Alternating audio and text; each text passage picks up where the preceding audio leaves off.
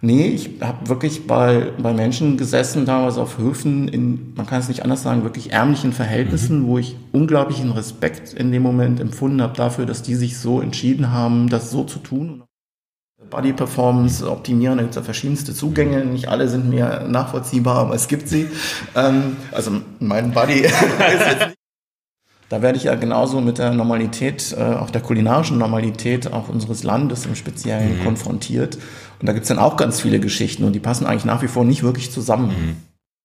Ähm, aber was ich in der Gastronomie eben oft nicht verstehe, ist, dass die, die proklamierte Wirklichkeit auf der Speisekarte, ja, also Klammer auf, Speisekarten Lyrik, eigenständige Disziplin in mhm. Deutschland in meinen Augen, Klammer zu, ähm, mit dem, was sie dann abliefern, so konträr im, im krassesten Verhältnis steht und wo ich mich so denke, Leute, also die Leute, die da sitzen, glauben aber wirklich, dass sie jetzt in einem total hochwertigen Konzept sitzen und was Gutes für die Welt und sich tun und werden im Grunde, ja, das ist jetzt eine Auslegungssache. Man kann sagen, sie werden verarscht.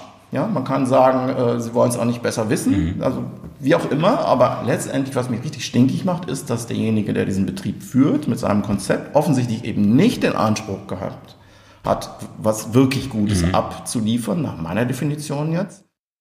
Und bin aber äh, verzückt auf eine, auf eine Art weitergegangen, aber gleichzeitig habe ich gedacht, never ever wirst du das in Deutschland irgendjemandem mhm. verkaufen können, weil allein diese, dieser Anblick von diesem Fett ähm, lässt ja hier einige Menschen schon in Ohnmacht fallen. Wenn es ihm das wert wäre. Mhm.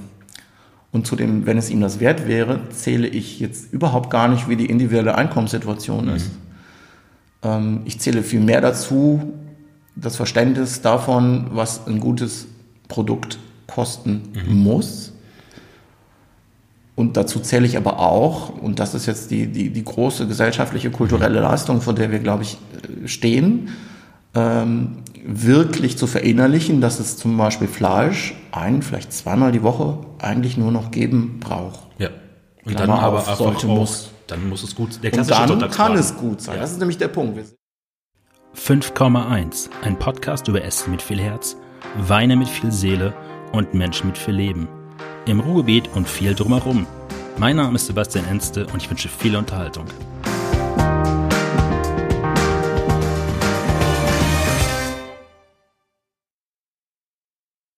Es ist der erste richtig kalte, aber halbwegs schöne äh, Herbsttag und ich bin in Düsseldorf-Flingern und ähm, die erste Premiere. Ich habe nämlich zum ersten Mal einen Gast, der von einem anderen Gast, nämlich diesmal von Stefan Schmiedewski, nominiert worden ist. Und das Schöne an dieser Geschichte ist, dass ich da, wo ich heute bin, eigentlich immer schon mal einkaufen wollte und es in zehn Jahren nicht geschafft habe, aus diversesten Gründen, wo wir uns gerade hier im Vorgespräch schon drum unterhalten haben.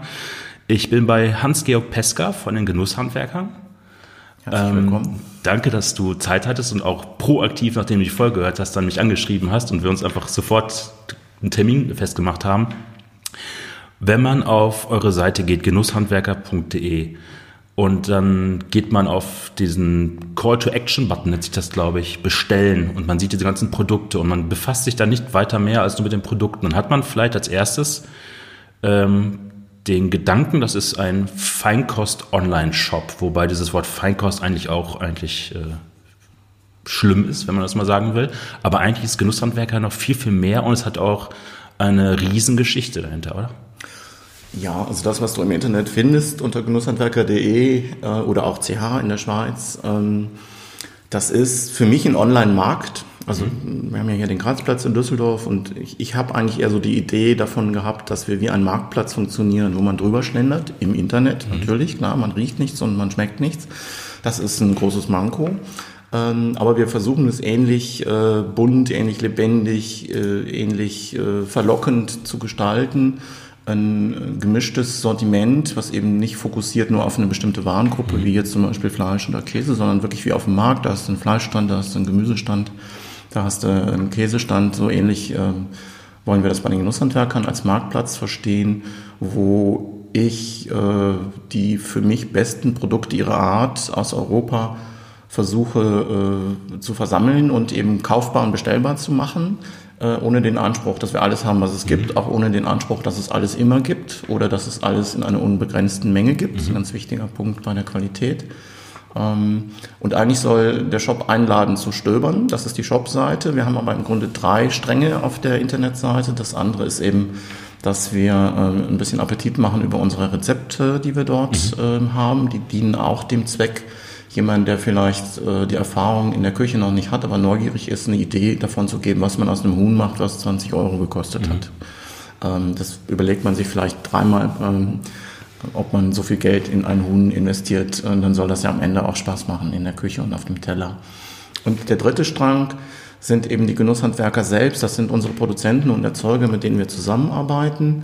Ähm, die stellen wir nicht alle, aber der Anspruch ist, dass wir irgendwann mal bei 100 Prozent sind. Wir haben jetzt, glaube ich, zwei Drittel ungefähr mit Porträts vor. Das heißt, ähm, ich bin ja ohnehin vor Ort bei den Erzeugern, bevor die gelistet werden, aber wir fahren eben auch nochmal mit einem Fotografen, einer Fotografin hin machen Bilder ähm, von den Menschen, von den Betrieben ähm, und ich schreibe dann einen kleinen Text dazu, um ähm, eine Information zu geben, wer eigentlich hinter diesen Produkten steht. Und das sind ja eigentlich die Menschen, die das Produkt letztendlich ausmachen. Das sind ja nicht wir. Also wir machen jetzt im besten Fall eine Auswahl und packen Pakete. Ich äh, versimplifiziere das jetzt mal an der Stelle unserer Arbeit etwas.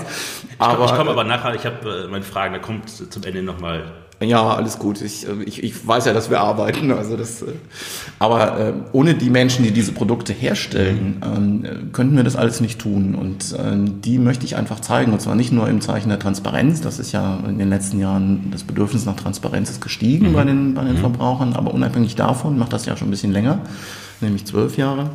Ähm, ist mir das wichtig, die nach vorne zu stellen, weil die eigentlich die Stars sind mit ihrer Arbeit äh, und mit ihren Produkten und wir dürfen die dann sozusagen weiterreichen an unsere Kunden. Und jetzt mache ich den Sprung mal ganz zurück. Du hast, glaube ich, was ganz anderes gelernt, bevor du dich dann selbstständig gemacht hast mit den Genusshandwerkern, oder? Ja, das ist auch schon ein bisschen her. Ja. Ähm, ich hatte nicht so viel Spaß an Schule, sodass für mich nach Klasse 10 ähm, da keine, keine Perspektive mehr war. Und ähm, ich bin dann äh, ja, ich musste mich mit 15 entscheiden, was mache ich denn mhm. jetzt? So, ich behaupte aus heutiger Sicht, dass es fast unmöglich ist, mit 15 zu wissen, was man den Rest seines Lebens arbeitstechnisch machen möchte. Ähm, und ich habe eine naturwissenschaftlich-technische Ausbildung mhm. gemacht hier in Düsseldorf bei einem großen chemischen Betrieb. Ähm, das war auch grundsolide. Ähm, das endete aber letztendlich damit, äh, dass ich äh, dann auch übernommen wurde und dann in, die Produktion äh, kam und es hieß eben Schicht, Schichtbetrieb, also 21 mhm. Tage mhm. arbeiten mit mhm. wechselnden Schichten und dann eine Woche frei. Das kann man machen. Ähm, ich habe auch nie mehr Geld verdient im Leben als in diesen ersten Jahren meiner Berufstätigkeit, muss man einfach mal so sagen. Ähm, ich war aber sehr erschrocken über die Menschen, die das schon lange machten, weil die mhm. einfach immer mindestens zehn Jahre älter aussahen, als sie wirklich waren. Das ist einfach für den Körper auch eine enorme Anstrengung. Ähm, ich mochte schon diese Blaumann-Jobs an sich schon, aber ich habe gedacht, das kann nicht mein Leben sein. Und ich verkürze das jetzt an der Stelle erstmal, wenn du es vertiefen möchtest, kann man auch gucken. Ja. Ähm, ich habe dann eine Zeit lang in, in wechselnden Jobs dort gearbeitet, bin letztendlich dann äh, in die Forschung gekommen. Da hatte ich dann zumindest keine Wechselschichten mehr. Ähm, das war aber auch die Zeit, wo die Umweltschutzthemen das erste Mal, sagen wir mal, gesellschaftlich so ein bisschen hochkamen. Äh, dann passierte Tschernobyl. Und ähm, in diesem Kontext, und ich war irgendwie Mitte 20, wo man ja sowieso ein bisschen radikaler oft mhm. die Dinge sieht, im Guten wie im Schlechten, ähm, hatte ich zunehmend ein, ein Bauchkrummeln, dass ich irgendwie das Gefühl hatte, ich bin irgendwie doch auf der falschen Seite. Also das, was ich einsehen konnte in meiner Arbeit, fand ich schon alles okay, aber irgendwie hatte ich trotzdem ein Unwohlsein, dass ich irgendwie auf der falschen Seite der Medaille sei und ähm, habe mich dann zum Umweltschutztechniker fortgebildet, um dann sozusagen auf die andere Seite mhm. der Münze zu kommen, ähm, was dann darin ähm, gipfelte letztendlich, dass ich eine Zeit lang Umweltberatung gemacht habe in einer Kommune. Das ist sozusagen die Vorgeschichte zu den Genusshandwerkern. Und dann gibt es, also das hört sich ja erstmal überhaupt nicht nach Kulinarik an. Und also ich kenne es von mir selber auch. Also ich komme auch selber aus einem Haushalt, wo das eigentlich nie eine große Rolle gespielt hat.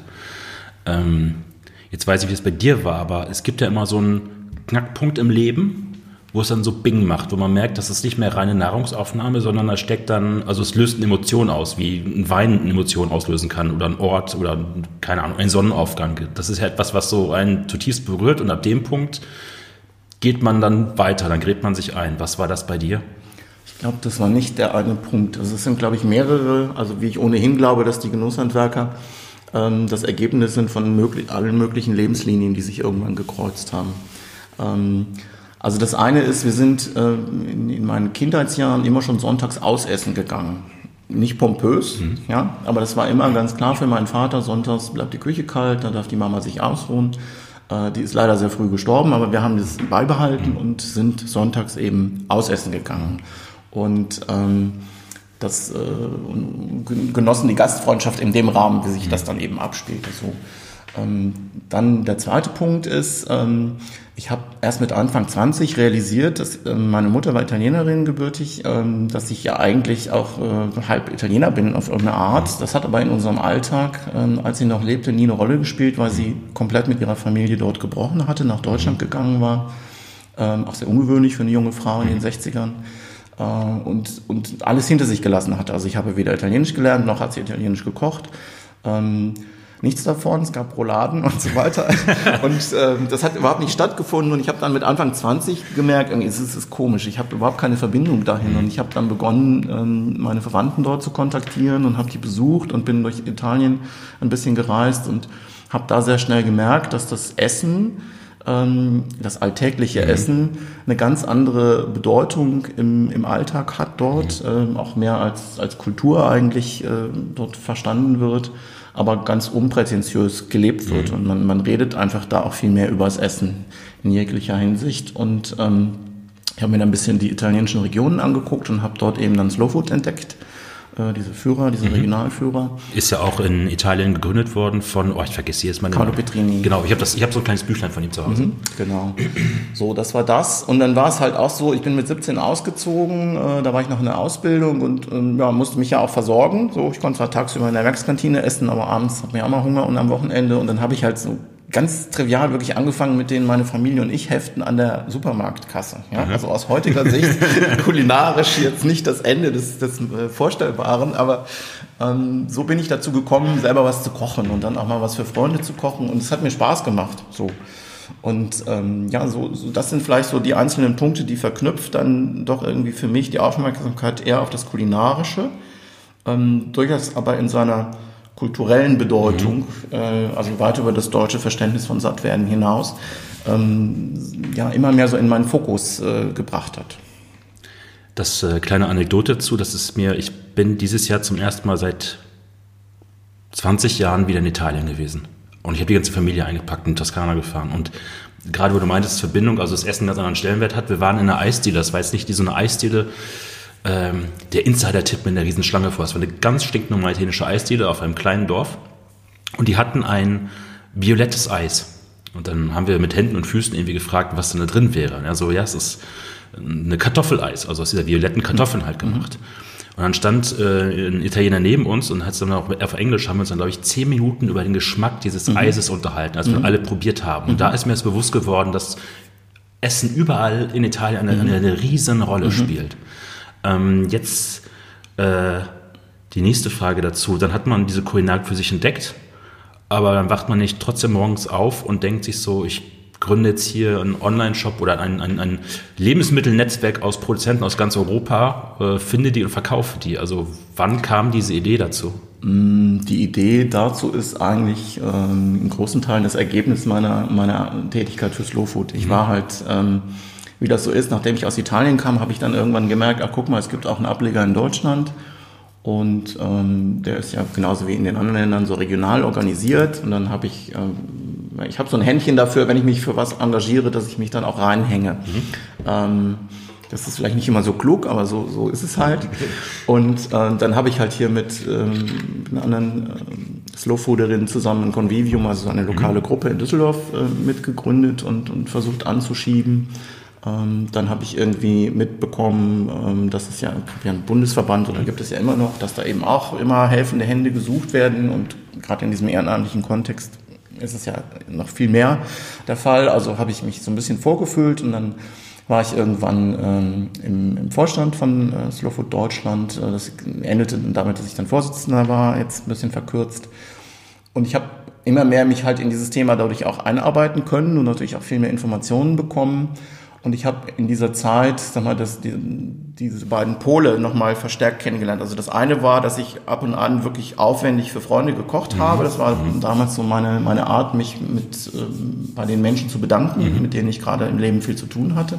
Einfach einen schönen Abend, äh, es irgendwie zehn, zwölf Gänge gab. Äh, äh, zu gestalten ähm, und, und hatte immer unglaublich Brass im Vorfeld, äh, mir die Zutaten zu organisieren. Ja, also mit Vorbestellen, irgendwo was abholen. Äh, dann kam irgendwie morgens einer mit dem LKW, wenn er denn kam und hat irgendwas vorbeigebracht. Also hat ja alles Spaß gemacht, mhm. aber war von der, vom, vom Zeitaufwand her äh, ein Vielfaches dessen, was man hinterher in der Küche oder mit seinen Gästen am Tisch verbracht hat.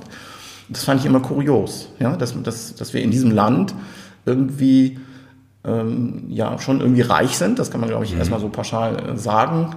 Ähm, aber bei der Lebensmittelversorgung äh, eher arm. Mhm. Ich will es mal so konträr ausdrücken. Mhm. Ähm, das war der eine Pol, den kannte ich halt äh, aufgrund meiner, meines Spaßes am Kochen. Und der andere Pol, das war der, den ich stärker bei Slowfood eben quasi mit äh, entdeckt habe, ist eben, dass viele Produzenten, die auf Qualität setzen, ähm, mehr oder minder gut davon leben können, was ja eigentlich erstmal kurios ist, weil A sind es nicht viele, ähm, B denkt man ja, wenn einer ein besseres Produkt abliefert, dann kann er auch einen höheren Preis nehmen und damit wird dann der zusätzliche Aufwand auch zumindest äh, gecovert. Nee, ich habe wirklich bei, bei Menschen gesessen, damals auf Höfen, in, man kann es nicht anders sagen, wirklich ärmlichen Verhältnissen, mhm. wo ich unglaublichen Respekt in dem Moment empfunden habe dafür, dass die sich so entschieden haben, das so zu tun und noch weiter zu tun und ich mir nicht sicher war, ähm, ob ich das auch so für mich machen würde, weil denen das einfach wichtig war, ja, dass es den Tieren gut geht, dass sie nicht irgendwie anonym die Milch irgendwo abgeben, äh, dass sie irgendwie im Milchsee verschwindet in irgendwelchen anonymen mhm. Produkten ähm, bei denen das Miteinander wichtig war. Und trotzdem habe ich oft gemerkt, Mensch, existenziell sind die irgendwie immer am Limit. Mhm. So, und das sind im Grunde diese beiden Pole, die wir in dem Konzept der Genusshandwerker zusammenführen. Also einmal diejenigen, die solche Produkte suchen und sie eben nur begrenzt finden im normalen Handel. Und äh, auf der anderen Seite die Menschen, die diese Produkte herstellen, aber sich ihre Kunden auch immer wieder suchen müssen, weil eben die Leute nicht mehr zu ihrem Dorfmetzger gehen, vielleicht Weihnachten noch. Mhm. Ja, und ansonsten aber in die Supermärkte und Discounter rennen. Mhm. Davon kann der Metzger aber nicht ein ganzes Jahr seinen Betrieb mhm. durchhalten. So. Und das fand ich irgendwie eigentlich ganz charmant. Und dazu kommt, dass ich bei meiner Verbandsarbeit bei Slow Food an einem Punkt war, ähm, wo ich nicht zufrieden war eigentlich mit der Performance. Also das, was ich habe die letzten Jahre wirklich eigentlich fast nur noch Slow Food mhm. gemacht und, und wie gesagt ohne Bezahlung. Aber man ist unglaublich mit diesem verbandsinternen Querelen. Bürokratie. Äh, ja, Bürokratie, Geltungssucht. Du kannst das ja auch nicht wirklich steuern. Mhm. Du hast ja nur Freiwillige, die sind mhm. auch nicht immer zu dem befähigt, was sie glauben, gut zu machen. Auch ganz schwierig, jemandem das Gefühl zu geben, dass er vielleicht äh, lieber einen anderen Job übernehmen sollte. Du hast ja auch keine Ressourcen, um Menschen zu befähigen mhm. oder zu motivieren. Ähm, das heißt, der, der Output für das, was man an Zeit und Energie reinsteckt, war doch zunehmend nicht mehr zufriedenstellend für mich und mhm. so, dass ich dann irgendwann auch äh, nicht mehr wollte. Und das kann ich sagen, ähm, habe ich jetzt anders. Ja? Äh, es ist nicht, dass ich jetzt viel mehr Geld verdiente, aber ich bin viel ähm, zufriedener und effizienter in dem, wie ich meine Arbeit tun kann und in dem, was es sozusagen für beide Pole mhm. dieser Kette macht. Ja? Es gibt die Kunden, die, die glücklich sind und es gibt die Produzenten, für die ich ein Standbein bin. Nicht das mhm. einzige, aber immerhin eins. Und das äh, macht für mich viel mehr Sinn und die Zeit, die ich da reinstecke, ist nicht weniger geworden, aber am Ende kommt mehr raus, so würde ich es jetzt sagen. Jetzt, ähm, ich habe das äh, in der Vorrecherche auch gelesen. Die Anfangsjahre waren ja jetzt nicht so einfach mit den Genusshandwerkern. Ihr habt euch 2007 zu zweit, glaube ich, äh, selbstständig gemacht. Ja. Büro gemietet an der Königsallee, wenn das im Artikel von der Brand 1 noch stimmt. Ja, das ist richtig. Da, wir, wir, hatten ja keine Räume und es ja. gibt ja diese, diese Mieträume. Also ja. heute ist das ja, ja, Common Sense, ja, dass Co nicht irgendwo eingemietet ist. Genau, heute ist das trendy und damals war das noch äh, relativ äh, selten und deswegen mhm. hatten das natürlich auch so tolle Adressen wie die Kö. und ein Compagnon ist dann 2009 ausgestiegen und genau. dann hast du alleine weitergemacht. Genau so ist und es. Und wenn ich das richtig höre, waren das die ersten Jahre, ging es auch jetzt sprichwörtlich ins Eingemachte bei dir auch. Also das ist so, also sowohl wirtschaftlich wie auch gesundheitlich letztendlich. Ähm, das war kein Spaß. Ähm, äh, es ist auch, äh, es, es hat auch immer noch Nachwehen. Mhm. Ja, also uns geht's jetzt gut. Ähm, es ist viel Arbeit, also es geht uns gut. Aber ich habe zum Beispiel jetzt vor, vor ein paar Wochen einen Förderantrag gestellt, mhm. Weil wir was im Online-Bereich verändern wollen. Und der ist jetzt äh, gerade vorgestern abgelehnt mhm. worden ähm, aus der Begründung, dass in unserer, in unserer Bilanz ja noch negatives Kapital steht. Mhm. Das sind die Anfangsverluste mhm. eben aus diesen mhm. Jahren, deswegen erzähle ich das an der Stelle. Und die sind nicht äh, gedeckt durch, äh, durch liquide Eigenmittel. Mhm. Das spielt für den, für den Tagesgeschäft äh, überhaupt keine Rolle. Mhm. Ja? Aber aus deren Sicht widerspricht das einer, einer Förderung, ja? weil wir ja quasi ein Minus in der Bilanz haben. Wir haben das erläutert, erläutern lassen durch unseren Steuerberater. Aber das ist eben die, die Auslegung dieses Förderprogramms, dass ein Betrieb dann kein Geld bekommt ich, wir müssen jetzt nicht lange nachdenken, wer alles ja. Geld bekommt und ja. wie die Bilanzen dort aussehen. Aber ich, ich denke mir immer, wenn der, wenn der kleine und Mittelstand so als Motor der Wirtschaft mhm. ja oft äh, dargestellt wird, ähm, dann ist irgendwas aber noch nicht ganz rund in diesem, in diesem Thema. Also ich, es geht ja nicht darum, dass wir irgendwie Geld abgreifen wollen, aber wenn es Förderprogramme gibt, die ein bestimmtes Ziel haben, dann finde ich, sollten sie auch da ankommen, wo sie Sinn stiften. So. Zumal man ja auch sagen muss, ähm, 2007 hat ja auch noch kein Mensch das Wort Digitalisierung im Kopf gehabt und das, was ihr eigentlich mit eurer Vertriebsplattform, so muss man es ja sagen, es hat ja auch logistisch ganz viele Verknüpfungspunkte, die Prozesse, die gemacht werden müssen. Also es ist ja eigentlich dieses wunderbare äh, zwei Seiten. Also du hast auf der einen Seite dieses Produkt, was mit viel Sorgfalt, mit viel Handwerk auch hergestellt wird von den Produzenten. Dann hast du aber diese ultraschnelle Digitalisierungsplattform, Internet, Logistik, was auch immer. Und die hilft eigentlich sozusagen, also eine Technologisierung des, des einfachen gutes Produktes, um mhm. wieder zum Verbraucher diese Produkte zu ermöglichen. Das wäre eigentlich 2019, sollte man kurz drüber nachdenken, ob es nicht vielleicht noch mal sinnvoller wäre, dort weiter ein bisschen zu fördern und auszubauen an der Stelle.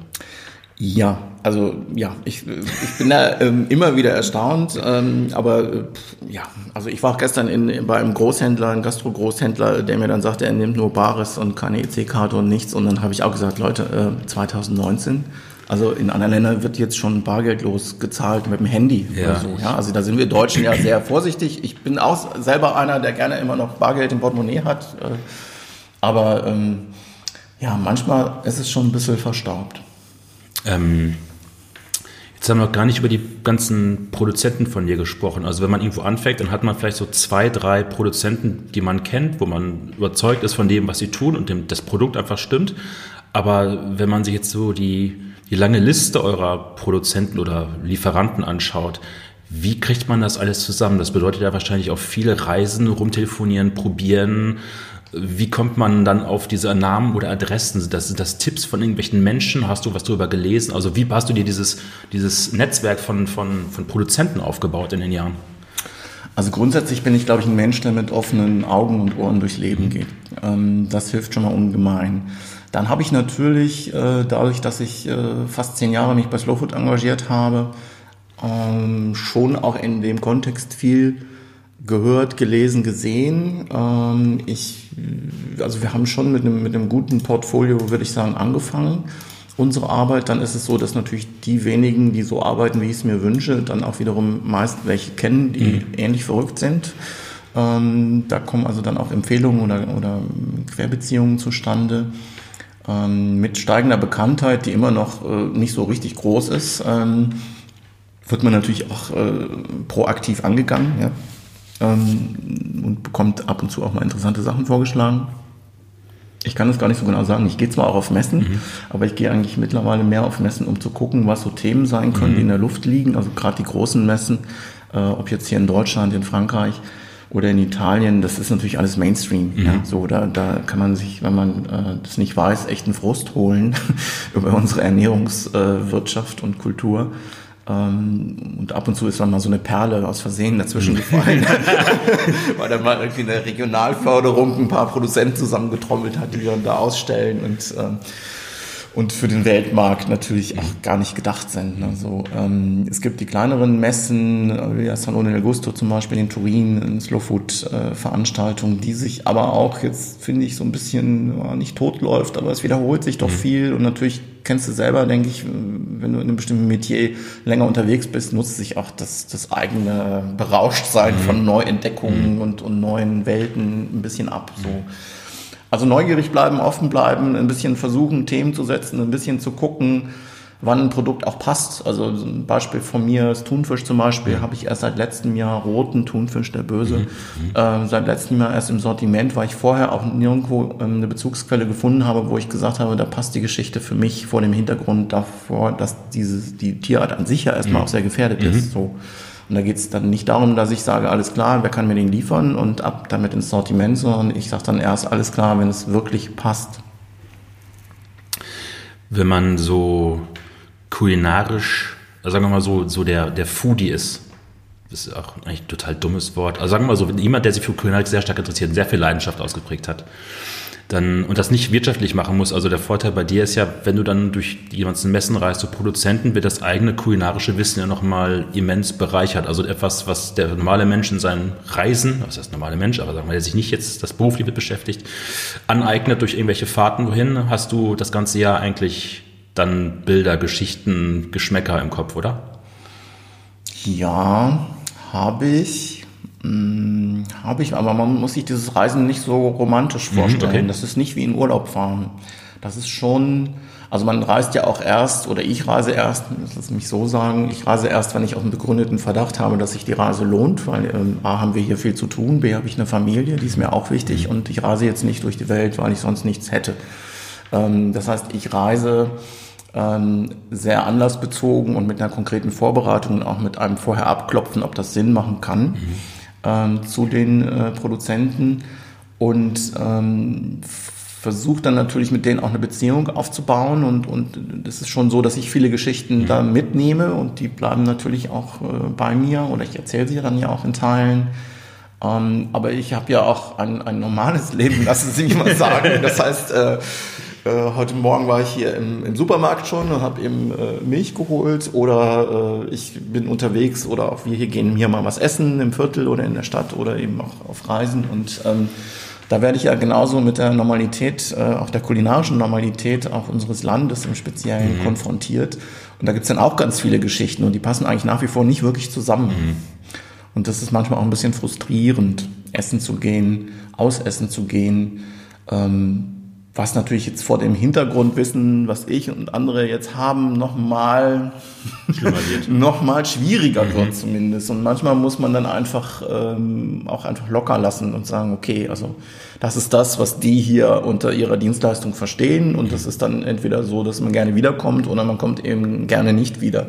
Das ist auch dann okay, aber man muss da jetzt nicht immer so einen Riesenfass ausmachen, aufmachen. Das ist aber, glaube ich, etwas, deshalb habe ich gestern noch drüber nachgedacht, wegen diesem Gespräch hier heute ähm, jetzt bei mir zum Beispiel Essen und Wein habe ich früher mal versucht, Arbeitskollegen, für die das überhaupt kein Thema ist, immer zu bekehren, nach dem Motto, jetzt probier doch mal das oder jenes. Aber irgendwann habe ich auch so eine Gleichgültigkeit dafür entwickelt. Also ich denke dann immer so, ja gut, ich habe so meinen meinen Raum oder meine Produkte, die ich, die, ich, die ich sehr gut finde oder Wein, die ich toll finde. Und dann hat bei uns halt eine Mitarbeiterin, keine Ahnung, bestellt dann morgens beim Frühstück veganen Käse. Und dann gucke ich natürlich mhm. einmal hinten drauf auf die Zutatenliste mhm. und denke mir so, es ist ein schöner kleiner Chemiebaukasten, den du da gerade mhm. rein verfasst. Aber ich muss da nicht mehr was zu sagen. Also geht es dann wahrscheinlich auch ähnlich, oder?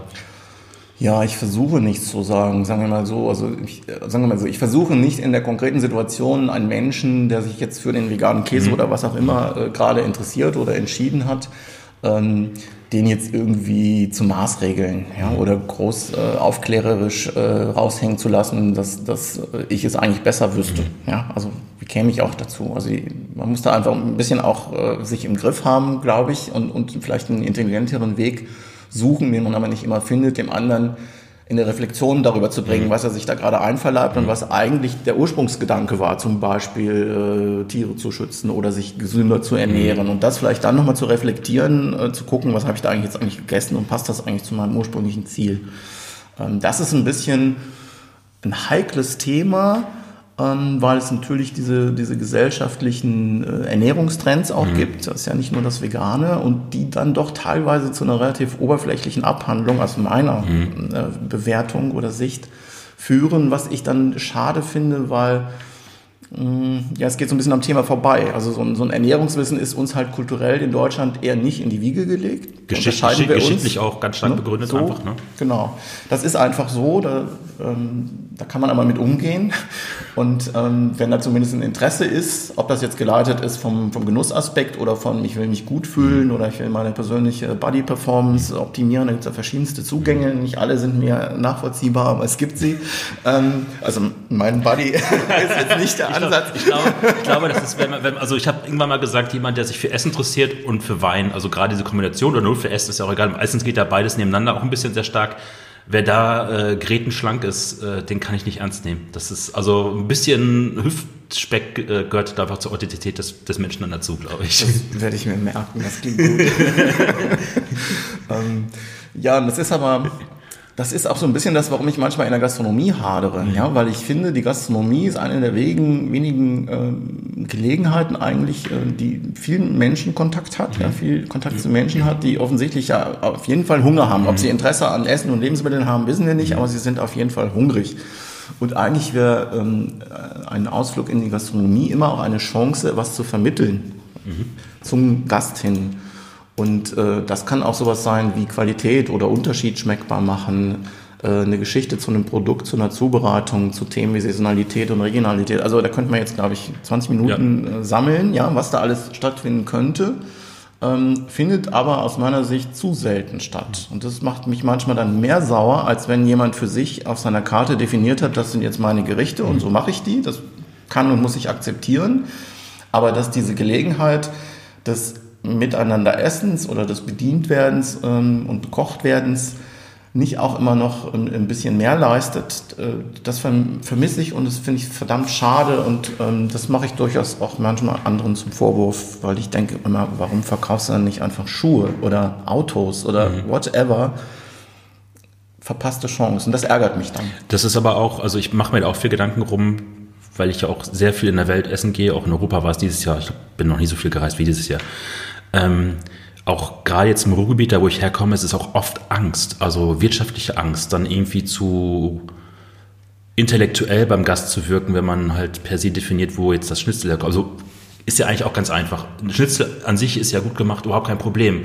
Nur wo das Fleisch nachher herkommt, mhm. da kann man ja auch viel drehen. Das muss ja jetzt mhm. nicht irgendwie, keine Ahnung, der Kilopreis 100 Kilo mit der super gesteichelten Kuh aus Waskopfo sein es gibt ja auch einfach, es gibt auch lokale oder regionale Sachen halt. Und das ist, glaube ich, immer so, ich glaube, es ist viel Angst dabei, mhm.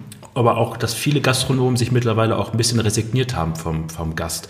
Und ich weiß nicht, wie das bei dir ist. Also ich habe jetzt mit vielen Gastronomen geredet oder Sommeliers geredet, die sagen, dass so langsam auch im Ruhrgebiet sich bei, den, bei der Generation jetzt zwischen 20 und 30 langsam was bewegt. Also zu sagen, mhm. ich gehe ins Restaurant und ich will auch ein bisschen wissen, wo es herkommt mhm. und ich gebe dafür gerne auch 5 Euro mehr aus mhm. oder 10 Euro mehr aus es tut sich was, aber wenn du gerade Anspruch gesagt hast, will ich das nochmal eben aufnehmen. Ähm, das ist der Punkt, den ich nicht verstehe. Ähm, es muss ja, also ich bin jetzt kein Koch und ich mhm. habe kein, kein Restaurant, aber ähm, ich glaube, das macht keinen Unterschied. Es ist doch mein Anspruch an Qualität, meine Vorstellung, wie ich mein, mein Angebot kommunizieren will und äh, wie ich das ausliefern will, etc. pp. Äh, und an dem messe ich meine Arbeit, nicht an dem Anspruch meiner Kunden. Natürlich ist mir das Urteil meiner Kunden äh, äh, lieb und wichtig. Ja, und wenn die uns loben, finde ich das klasse. Und wenn die uns kritisieren, finde ich das auch klasse, mhm. weil wir im besten Fall was lernen können daraus.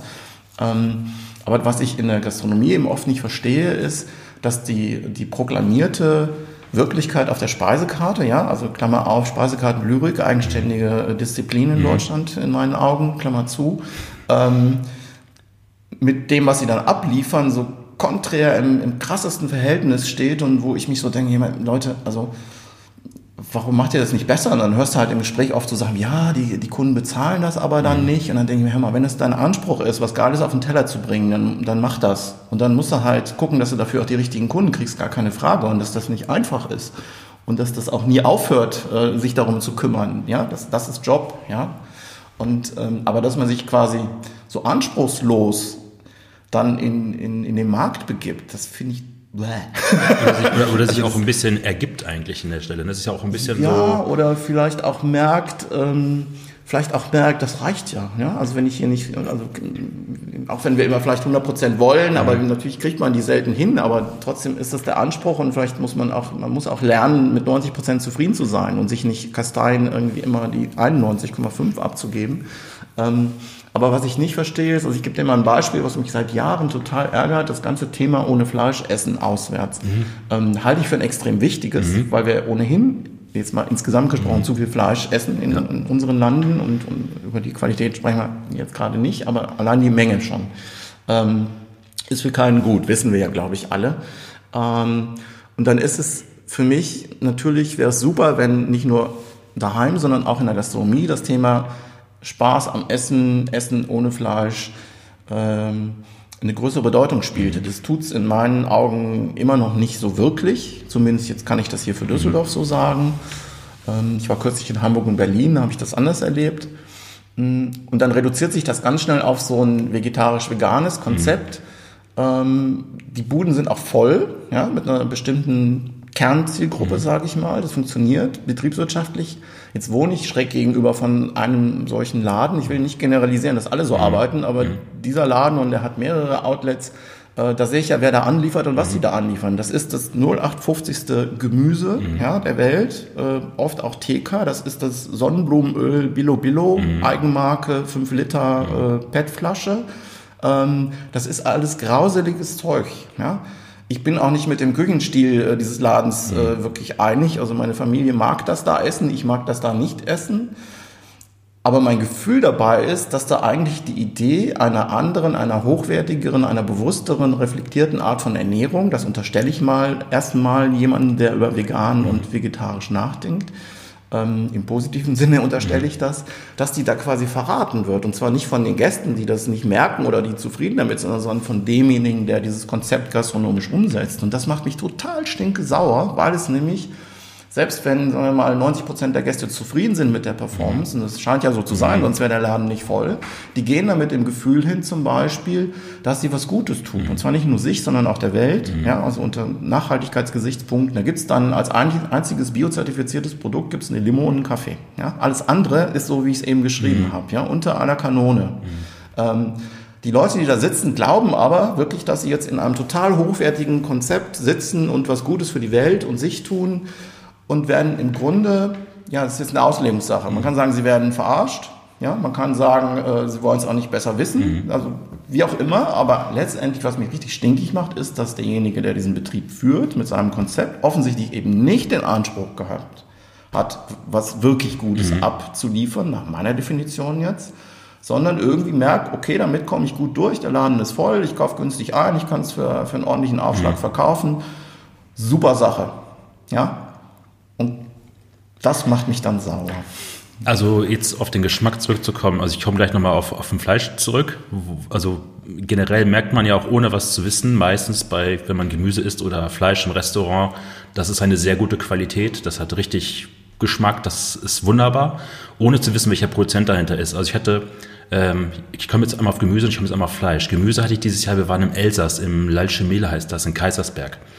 80 äh, Prozent des Gemüses dort wird äh, im eigenen Garten hochgezogen. Wenn man dann zu diesem Restaurant reingeht, hat man so Hochbeete, wo dann so wunderschöne ähm, äh, Gemüsesorten über so stehen, also Kohlrabi in so einem Sechserbeet, wunderschön drapiert und man schmeckt es einfach auch. Da kommt dazwischendurch der, der Sammler mit den Steinpilzen aus dem Wald, dann kommt der Kräuterhändler zwischendurch, bringt mitten in den Laden die Sachen rein und Fleisch spielt dort keine, keine Rolle. Also viele Gänge haben da mal ein bisschen Fisch mit drin oder sie haben überhaupt kein Fleisch oder Fisch drin und am Hauptgang gab es eine Elsässer Taube. Wundervolles Produkt gewesen, kräftig halt drin und da habe ich dann auch gemerkt, so wie viel Power Gemüse haben kann, mhm. wenn es einfach mit viel Weitsicht oder auch mit viel Handwerk einfach hochgezogen wird. Mhm. Und das Zweite ist, dass es etwas, das hat auch was mit den Genusshandwerkern, glaube ich, zu tun. Ähm, diese alte galizische Kuh, die auch im mhm. Sortiment hat, ich mhm. kann diesen Namen nie aussprechen. Shokizu. Shokizu. Mhm. Der hat ja vorher nicht für den Endverbraucher auch verkauft, sondern mhm. nur für die Gastronomie. Mhm. Und meine Frau und ich waren 2011 oder 12 im Nero auf Fugenpot. Und da gab es dort auf der Tageskarte. Ich weiß gar nicht mehr, welches Stück das war. Und dann kamen die erst an, hatten die so Kartoffelbaumkuchen auf dem Teller und so ein, so ein Steinpilzschaum, dann wurde die Teller halt eingesetzt. Dann kam halt dieser äh, Mensch aus dem Service, der Restaurantleiter, mit so einem mhm. riesen Brett. Und dieser ganze Raum war still. Mhm. Und man hörte bei diesen ganzen Menschen, Mist, wir haben das Falsche bestellt. Wir haben komplett das Falsche bestellt. Weil du kennst es ja, du kennst dieses Produkt ja auch, dieser blumige, mhm. würzige, tolle Fettduft, der hat diesen ganzen Raum komplett überschwängert. Und meine Frau und ich, wir haben da, glaube ich, zehn Minuten in, in so Ministücken für dieses Fleisch mhm. abgeschnitten und dieses Fett isst man ja mit so einer Wollust, also mhm. mit so viel Freude halt. Ne? Und dann haben wir auch, man hörte eigentlich, glaube ich, die ganze Zeit von meiner Frau immer nur so ein mm, oh. Und dieser ganze Tisch, mich, also da waren Blicke, die wollten mich töten. Mhm. Und das war so ein Schlüssel für mich, für Fleisch, mhm. auch vieles nicht mehr zu essen, mhm. weil ich daran alles gemessen habe. Ich weiß, das habe ich auch gelesen, dass diese äh, Chukitsu, dass der auch, also da wird auch viel Mist mitgetrieben, dass polnische Kühe dann, werden die nach Spanien gebracht und dann dort geschlachtet oder werden nee, die, die werden in Polen, Polen geschlachtet. geschlachtet. Ja, ja. Aber es wird ja trotzdem als alte Kuh halt verkauft. Ja, das ist ein bisschen, das ist, das mache ich dem Immonol tatsächlich durchaus äh, ein, ein, Stück Weg zum, zum äh, ja, das werfe ich ihm vor. Ähm, als ich das Jiu-Jitsu kennengelernt habe, das war auf einer Messe in Barcelona, hm, also ich schweife jetzt mal ein bisschen aus. Gerne. Die Zeit ist da. Ähm, das war auf einer Foodmesse in Barcelona und zwar zwischen zwei Hallen waren noch so ein paar Zelte aufgebaut und ich kam also aus der einen, um in die nächste zu gehen und sah unglaubliche Rauchwolken und äh, habe erstmal gedacht, oder oh, da brennt gerade, da fackelt irgendwas ab. Bin dann mal ein bisschen näher, es war auch jetzt auch keine Feuerwehr oder irgendwas, also nicht, dass man jetzt denken musste, man muss jetzt Platz machen. Ähm, und äh, sah dann eben äh, Fleischberge ähm, auf, auf einem Stand aufgebaut, äh, die, ich habe das auch in, im Text, glaube ich, geschrieben, das hat mich so irgendwie an, an Beuys Fettecke direkt erinnert. Bin da Düsseldorfer und Beuys ist ja hier irgendwie in der Geschichte ein bisschen verwurzelt. Ähm, es war wenig Fleisch, viel Fett, das, das äh, Fett war gelblich, wachsartig, äh, völlig unregelmäßig und dazwischen war wieder ein bisschen rotes Fleisch zu sehen und, und Berge davon hatten die aufgetürmt und dann gab es eben Grill, wo das dann draufgelegt wurde und klar, ich meine, viel Fett, viel Rauch. es war also unglaublich. Ich habe einen Zwischensatz. Ich weiß nicht, also äh, ich habe lange nachgedacht, wie ich auf euch gekommen bin damals. Mhm. Ich, also es muss einer der üblichen damals Verdächtigen gewesen sein. Also entweder war es Thorsten Goffen, mhm. Stefan Paul, äh, der Christoph Raffelt oder Bernd Labetsch, also von Schiuli. Mhm. Damals war ich mhm. einer von denen. Und ich weiß, ich glaube, es war Goffin mit Stefan Paul zusammen. Die haben dieses Fleisch auch mhm. damals gebraten. Und es gab dann einen Satz, ich glaube, die Dunstabzugshaube hat sich dann ergeben. ich meine, es hätte Stefan Paul gesch äh, geschrieben damals dazu. Das kann sein, das weiß ich jetzt nicht. Den O-Ton weiß ich jetzt nicht. Also es, es war auf jeden Fall äh, ein Hingucker. Ja? Und ich habe dann das Fleisch probiert und es war eben nicht nur ein Hingucker, sondern auch ein Hinschmecker und bin aber äh, verzückt auf eine, auf eine Art weitergegangen, aber gleichzeitig habe ich gedacht, never ever wirst du das in Deutschland irgendjemandem mhm. verkaufen können, weil allein diese, dieser Anblick von diesem Fett ähm, lässt ja hier einige Menschen schon in Ohnmacht fallen oder zumindest nicht äh, einen Kaufimpuls mhm. auslösen und, und so ähm, bin ich dann weitergezogen. Ich habe es dann aber ein Jahr später trotzdem versucht, weil ich irgendwie die Geschichte gut fand. Mhm. Die Geschichte damals unterscheidet sich eben ein bisschen von der heutigen. Ähm, die gibt's weiter. Ähm, es war eben die Idee von Imanol, alte Milchkühe, die im Grunde keinen, keinen Wert mehr haben, ja, die einfach der Bequemlichkeit halber mhm. noch irgendwo ihr, ihr Leben fristen sozusagen, bis sie dann irgendwann umfallen, ähm, zu sammeln. Die gehen dann nochmal in eine Endmast, zwei Monate, das muss man dazu sagen damit sie nochmal ein bisschen aufbauen und dann eben zu schlachten und dann zu selektieren anhand ihrer Marmorierung. Und das sind eben deswegen diese alte Kuh. Äh, das hat sich ja ein bisschen verselbstständigt. Es gibt auch ein paar deutsche Metzger, die das gerne mhm. als äh, Google AdWords mhm. nutzen, obwohl sie ein ganz anderes Produkt damit verkaufen.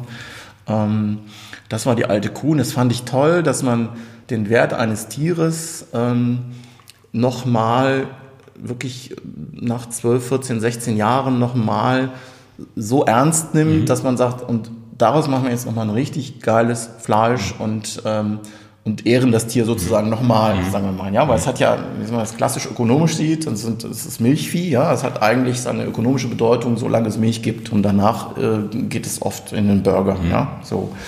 Äh, der ist jetzt nicht immer so ambitioniert als Produkt. Und ähm, das fand ich toll. So. Was daraus geworden ist, ist eben, dass es gibt immer noch diese galizische Linie. Das ist auch mhm. das, was wir äh, weiterhin so anbieten und nichts anderes. Was Imanol eben auch macht, ist mittlerweile, dass er sein, sein Sammelgebiet sozusagen der, der Rinder äh, stark ausgeweitet hat, äh, vor allen Dingen Richtung Osteuropa. Ähm, und dann eben die Tiere dort nach dem Schlachten, nach dem Klassifizieren zu ihm gehen und ähm, er dann genauso reift und selektiert. Er beschreibt das auch so, also er hat im Grunde drei Qualitätslinien und ähm, im Grunde weißt du als Käufer auch immer, was du kriegst. Mhm. Das Problem, was ich ein bisschen sehe, wenn ich das jetzt so im Handel sehe oder auf Speisekarten sehe, das, dann geht diese Zusatzinformation, die ich durchaus auch für wichtig halte, die geht ganz schnell mal verloren, mhm. warum auch immer. Mhm. Ja, so und das ähm, Das ist das, was ich nicht immer neu vorwerfen kann. Äh, was ich ihm nicht vorwerfen kann, aber was ich zumindest schade finde, ist, dass er sich nicht vielleicht ein bisschen auf Klein und Fein besonnen hat, sondern irgendwie der Verlockung, dafür wird es Gründe geben, natürlich äh, nicht widerstehen konnte, größer, größer, größer, größer zu machen. So, ähm, das finde ich ein bisschen schade, weil es nicht fragwürdig ist, polnische Kühe mhm äh, in Wert zu setzen, mhm. überhaupt nicht. Aber ich würde mir dann wünschen, dass es dann einen Imanol, der dann Stanislav mhm. oder wie es immer heißt, in Polen gäbe, mhm. der das macht mhm. mit den polnischen mhm. Kühen und äh, nicht nach Spanien damit und dann unter so einem Brand wieder in die ganze Welt zu verteilen. Das, das macht für mich eben keinen Sinn. Also da habe ich ein anderes, eine andere Idee auch von mhm. ökonomischen Kreisläufen, die sinnvoll sind. Weil dann geht es ja eigentlich faktisch nur um Gewinnmaximierung. Also das Ausbeuten der Marke bis, bis zur Grenze. Klar, das ist okay. so. Und das wird auch, glaube ich, ähm, also es gibt äh, jetzt gerade Bestrebungen, das auch auf einen Großhändler in Deutschland zu mhm. fokussieren. Mhm. Das ist ja nicht meine Baustelle, ähm, aber ich, ich, bin, ich habe immer kein gutes Gefühl, wenn, wenn Produzenten von, von einzelnen Kunden, in dem Fall von Großhändlern, abhängen ähm, die Geschichte zeigt leider, dass das oft nicht gut endet. Das mhm. ist am Anfang sicherlich nicht äh, äh, der Wille oder der Zweck dieses Zusammenkommens, aber seltsamerweise, seltsamerweise ist es am Ende oft dann eine unschöne Geschichte. Und ähm, ja, ich, wie gesagt, also es ist ein tolles Produkt weiterhin. Man muss halt gucken, dass man die galizische Ware kriegt. Der Rest, wie gesagt, ist nicht vom Fleisch her schlechter, aber für mich passt die Geschichte da nicht mehr. Da würde ich mir eher wünschen, dass ein polnischer Metzger mhm. das macht oder oder oder. Ähm, wir haben noch gar nicht über die Menge der Lieferanten von euch gesprochen, beziehungsweise sagst du lieber Lieferant oder Produzent? Oder ähm, ist eigentlich beides nicht schön. Ja, also auch nach dem richtigen Wort so, weil es ist alles so, das hört sich so klinisch, so steril halt. Ich sage manchmal Erzeuger, Erzeuger. Wenn, es, wenn es jetzt die, die, Urproduzenten, wie man dann sagt, also wenn wir jetzt äh, Bauern haben, mhm. der äh, die Tiere selber hält und, und schlachtet oder schlachten lässt, dann ist es für mich eher ein Erzeuger ja, ich benutze alle Begriffe, aber so mhm. richtig, wirklich einen gefunden habe ich noch nicht, es sei denn, wir nennen sie Genusshandwerker. Mhm. Ähm, dann wird es natürlich passen, aber das muss dann wieder, muss man dann wieder außerhalb erklären. Es sind, ja, wie viele sind es? Ähm, ich führe jetzt nicht immer so Statistik. Ich denke mal, wir liegen so zwischen 60 und 70. Mhm. Ähm, wir haben ähm, in einem Produktbereich das große Glück, das ist der Käsebereich, ähm, dass wir da in der Regel eben nicht mit dem Urproduzenten mhm. direkt arbeiten, sondern dass wir da mit verschiedenen Affineuren arbeiten, die uns die Arbeit des Affinierens eben auch mhm. abnehmen, sodass wir die Käse auf den Punkt gereift bekommen können. Das könnten wir gar nicht leisten. Ja. Ähm, und wir kriegen dadurch auch ein, ein, tolles Sortiment. Also wir haben 120 Sorten Käse. Ja. Also wir sind eigentlich schon ein Käseladen und dann machen wir noch ein paar andere Sachen. Ähm, das ist auch nicht jedem so klar. Ähm, das kriege ich nicht hin, indem ich mit 120 äh, Bäuerchen, mhm. die einen Käse jeweils machen. Also das, das würde gar nicht klappen. Also A sind wir nicht so groß, B ist es auch hin, eigentlich fragwürdig. Ne? So, also da brauchen wir dann tatsächlich einen, quasi einen Zwischenhändler, der eben auch der Affineur ist, um das darzustellen. Sonst haben wir viele Sachen, die wir durchaus direkt ziehen. Und dann gibt es ein paar Sachen, die wir über einen Zwischenhändler auch dazu bekommen, weil einfach die Mengen zu klein sind oder weil der den Weg, die Logistikkette einfach hat. Und ähm, ja. Aber ähm, wenn ich jetzt richtig gelesen habe, seid ihr nicht dogmatisch, ähm, dass dann das Produkt eigentlich immer typisch aus der Region kommen muss. Also Beispiel, wir beziehen jetzt unsere Pasta nur aus Italien. So wie ich das jetzt verstanden habe, wenn du ein Pastamacher in, jetzt überspitzt sich das ein bisschen, mal in Ur Eckenschwick finden würdest und er würde für dich eine, eine Wahnsinnspasta machen, dann wäre es für euch kein, kein Dogma zu sagen, nee, nee, äh, du machst ja Pasta in Ur Eckenschwick und nicht in Italien, sondern du würdest, also dann wäre es mhm. trotzdem möglich, bei euch im Sortiment äh, gelistet zu sein, oder? Absolut. Also ich, ich will es mal so um beantworten. Ähm, ich gebe dir völlig recht. Bei der Pasta würde ich das jetzt so beschreiben, dass ich, wenn es italienische Pasta, mhm. Hartweizenpasta sein soll, dann muss die schon für mich aus Italien mhm. kommen. Ähm, weil, und, und, oder andersrum. Und dann muss es allerdings auch italienische Hartweizenpasta sein, die aus italienischem Hartweizen mhm. gemacht ist und nicht aus kanadischem. Mhm. Das ist nämlich bei den größeren äh, Marken in der Regel der Fall. Ja. Und zwar nicht unbedingt, weil es nicht genug Hartweizen in Italien gäbe, sondern weil der andere billiger ist. Ja. Und äh, das würde ich dann nicht machen. Also wir haben italienische Hartweizenpasta aus italienischem Hartweizen. Wenn ich jetzt hier jemanden in Ruhr-Öckenspeck oder wo auch immer fände, der ähm, ein mindestens genauso gutes Produkt macht, im Idealfall noch besser, ähm, könnte Folgendes passieren. Entweder ich nehme das italienische Produkt raus. Ähm, das ist bei Pasta nicht so wahrscheinlich, um ehrlich zu sein.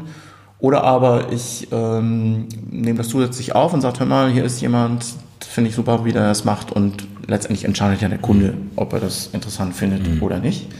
Ähm, wir haben solche Sachen schon gehabt, zum Beispiel beim Lammfleisch. Da habe ich eine Zeit lang irisches Lamm gehabt, weil ich das einfach sehr gut fand von der Qualität. Und dann habe ich immer in der Eifel jemanden gefunden, der das Lamm eigentlich noch besser macht. Und dann sticht für mich auch so die, das Thema Regionalität, was man ja ganz unterschiedlich definieren kann. Äh, das sticht dann für mich durchaus, dass ich sage, also ich habe jetzt ein Produkt, das ist auf keinen, es ist mindestens genauso gut oder sogar in, in Teilen besser und es kommt mehr aus der Region, also es hat einen kürzeren Transportweg, dann ist es äh, ein Argument, mich dafür zu entscheiden. Was ich nicht tun würde, ist zu sagen, ich gucke jetzt mal, was es hier so in der Region mhm. gibt und äh, bescheide mich darauf. Ähm, das ist mir zu wenig. Dazu geht es mir eigentlich schon darum, dass die Leute schmecken und sehen, erleben können, was geht mhm. und nicht, was geht in der Region. Da sind wir leider nicht so weit, dass ich das äh, mit viel Spaß machen könnte, weil so viel geht hier noch nicht. Mhm es ist schön, dass es sich verändert, aber es verändert sich sehr langsam. Und also solange Berlin, das nicht so ist. In Berlin, glaube ich, ist es momentan, dass es diese Regionalität mit Erzeugern viel, viel stärker gerade sich in ein paar Spitzenrestaurants äh, herausarbeitet, glaube ich. So ja, in, in, den Restaurants. Also da haben wir auch ja. wieder die, die Restaurants in dieser Rolle des Vermittelns, mhm. wie ich sie vorhin mhm. beschrieben habe oder wie sie mir eben in, oft auch fehlt. Ähm, da haben wir auch... Ähm, da haben wir auch Produzenten im Umland, ähm, Brandenburg, äh, die auch offen sind. Ähm, das sind oft auch aber dann welche, die aus der Stadt rausgezogen mhm. sind, muss man dazu sagen. Mhm. Ähm, da war ich auch vor ein paar Wochen ähm, auf einem Symposium von der Gemeinschaft. Das ist so das, was sich um Billy mhm. Wagner herum so ein bisschen ja, gebildet da, hat, Markthalle genau, 9, diese ja. Gruppe. Und das fand ich auch sehr ermutigend, weil ich da auch junge Köche erlebt habe, die wirklich Bock haben darauf, mhm. was anders zu machen, die ein, ein, klares Verständnis haben von, was macht Qualität aus, was, was ist der Wert eines ganzen Tieres, also nicht nur die Edelteile.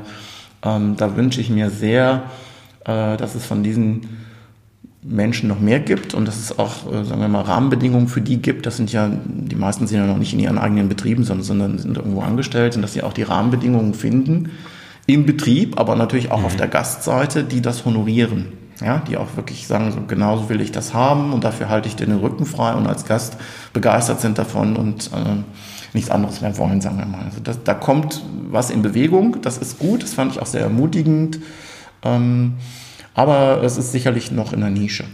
Jetzt haben wir auf unsere Region hier gesprochen, also ich fände ein Restaurant wie zum Beispiel das Ernst in Berlin oder das Nobelhart und Schmutzig oder wie sie auch alle heißen, die sich genau mit dieser Thematik beschäftigen wäre jetzt in Düsseldorf äh, komplett, also eine Nische, die man hier auch super bestücken könnte, weil du hast da vom Niederrhein bis zum Bergischen Land oder selbst bis ins Ruhrgebiet oder Münsterland eine Masse an Produzenten, die auch genauso auf Lust hätten, mal dieses Experiment anzugehen an der Stelle. Das ist ja auch, also du hast die, die äh, gastronomische Kaufkraft vom Düsseldorf und aber auch dann einfach mal diese Vermittlerrolle hier zu übernehmen, oder?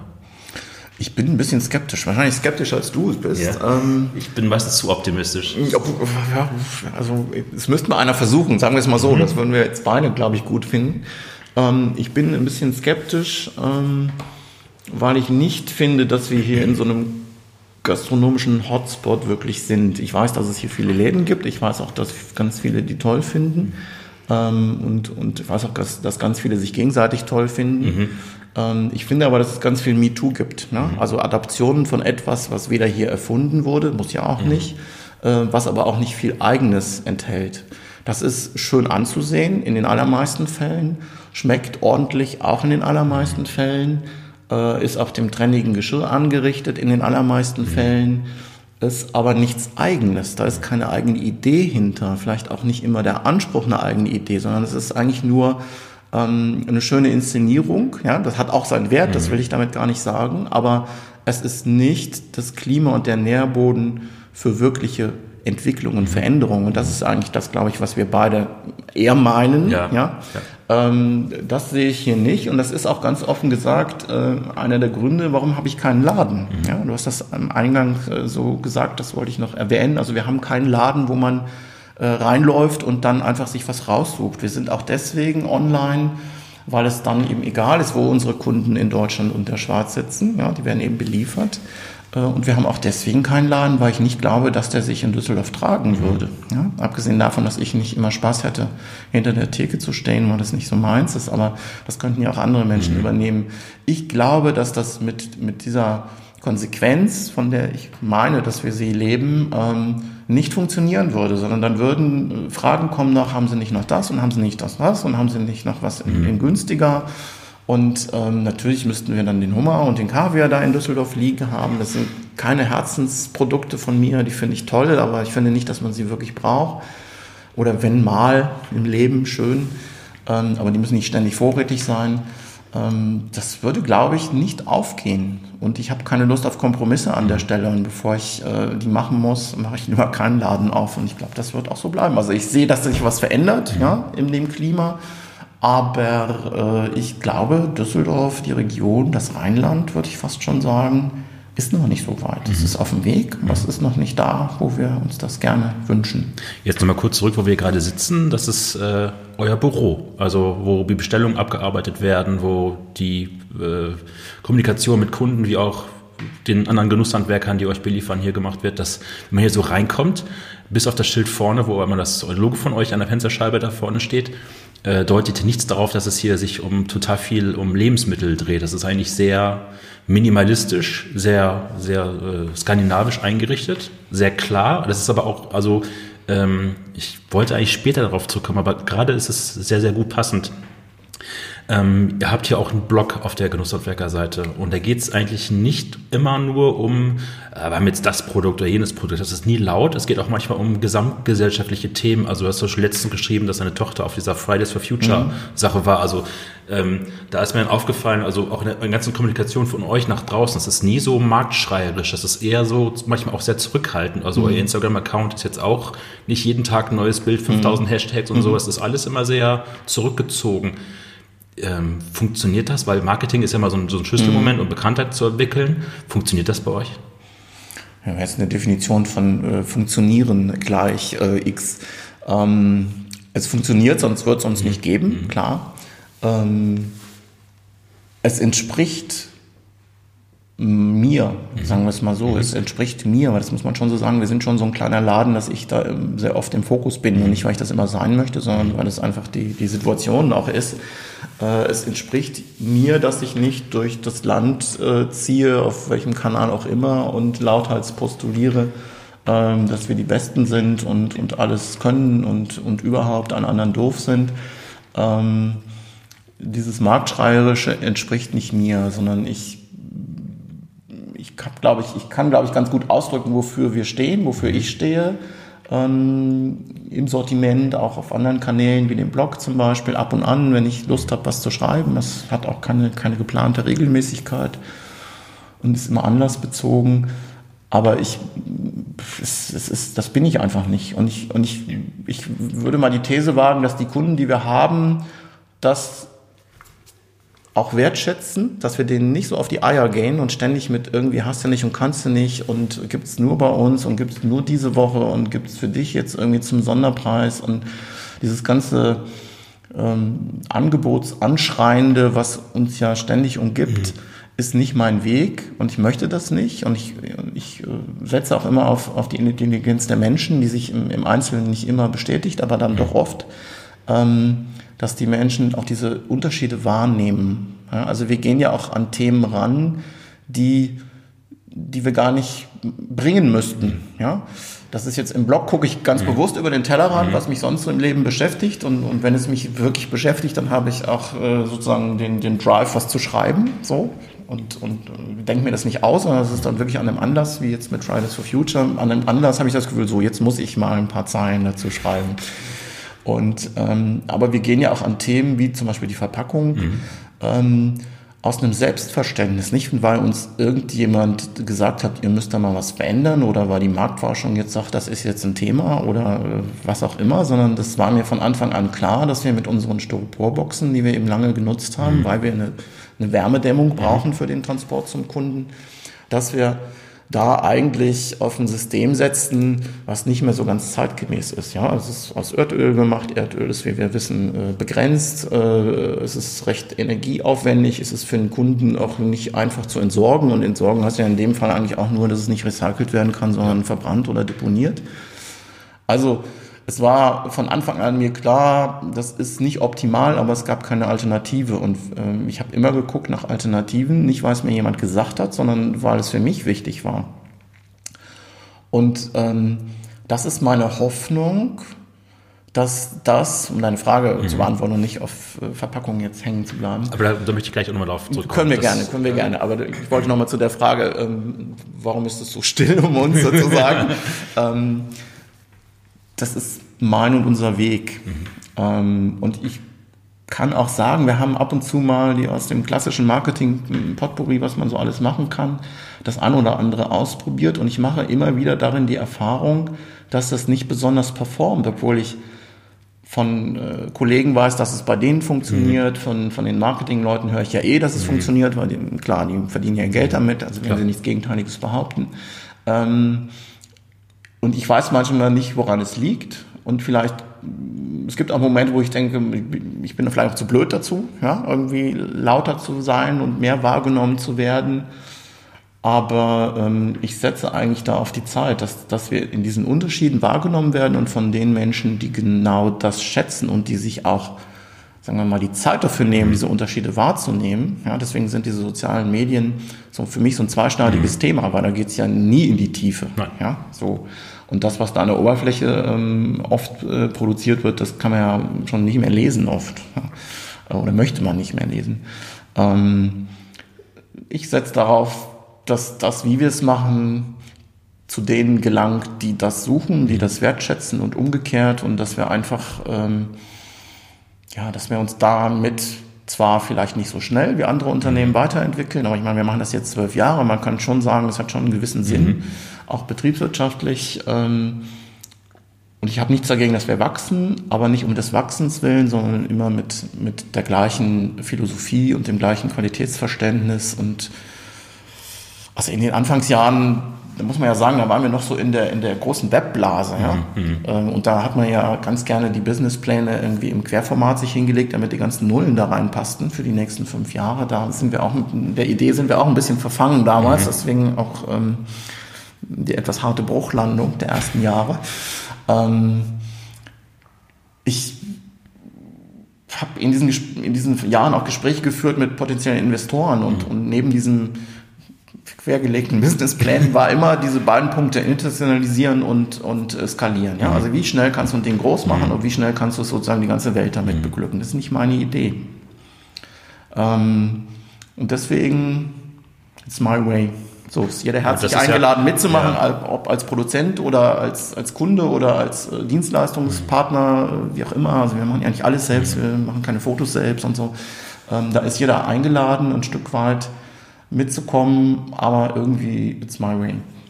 Das ist mir jetzt auch bei äh, bei den Produzenten habt ihr ja eine eigene Seite, wo ihr viele eurer Produzenten selber vorstellt. Das ist ja also die Fotos und Texte gibst du ja auch fremd ab. Also ich jetzt sag, es waren mehrere Personen, aber ich jetzt sage einfach nur die, die ich gerade wirklich persönlich kenne. Also einmal Stefan Schmielewski und äh, wie Sophia Schilleg.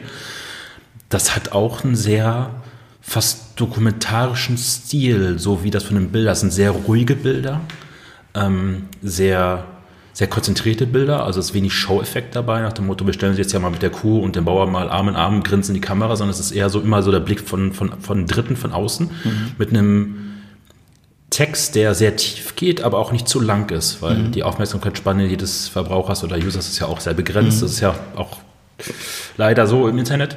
Ähm, wie kamst du da drauf? Also da, jetzt Persönlichkeit, My Way, das ist ja auch, glaube ich, dein, dein Weg oder deine Einstellung, wie du den Leuten deine, deine anderen Genusshandwerker vorstellst. Mhm.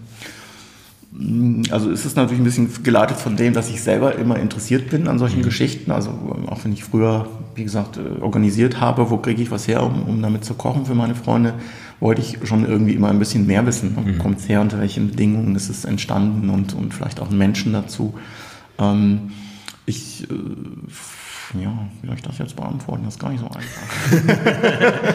Deswegen bin ich ja auch hier. Ja, ja, ja. ja. ähm, ich finde, ich, ich versuche es mal so rum. Ich finde ja eigentlich auch nicht, dass wir Lebensmittel verkaufen. Ich finde, mhm. dass wir Kulturgüter mhm. verkaufen. So, und wenn wir bei Kultur sind ähm, dann, und, und den Menschen, dann hat das ja ganz viel Individuelles. Mhm. und ähm, ganz viel ähm, Wissen, ähm, Ansichten, Emotionen. Und das Internet ist ja jetzt erstmal nicht unbedingt das Medium, was man damit so a priori verbindet. Mhm. Also zumindest nicht, wenn man das jetzt von den Anfängen her denkt. Und ich habe äh, in der Zeit, wo ich äh, bei Slowfood auch war, äh, kurze Zeit für eine italienische Firma gearbeitet. Die hatte ich auf dem Salone del Gusto in Turin kennengelernt. Das war Esperia. Die haben ähm, im Grunde aus den italienischen Regionen die für sie besten Produkte, also man sieht so ein bisschen mhm. Ähnlichkeiten in der Denke, ähm, online angeboten und hatten damals äh, Chat dazu, ein Forum mhm. dazu. Forum hieß es damals. Also aus heutiger Sicht ja ein bisschen vorsinnflutlich, ja. aber das war damals äh, der heiße Scheiß. Und ähm, in diesen Foren waren dann die Produzenten und, und die, diese kleine Peer Group, die es da gab, hat ähm, dann sozusagen direkt mit den Produzenten Kontakt über die Foren gehabt und die haben sich dann auch irgendwann mal real getroffen und das hat für mich damals so gezeigt, das Internet war ja auch für mich ein neues Medium, für uns alle. Ähm, es ist ähm, schon möglich, eine, eine große Nähe herzustellen mhm. über dieses Medium und, und auch äh, Inhalte zu vermitteln und Emotionen. Ähm, das fand ich total spannend. Und das ist im Grunde auch so ein bisschen das, was ich versuche. Also ich habe hier eben nicht die Situation, dass du was probieren kannst bei mir, dass du was riechst, in die Hand nimmst.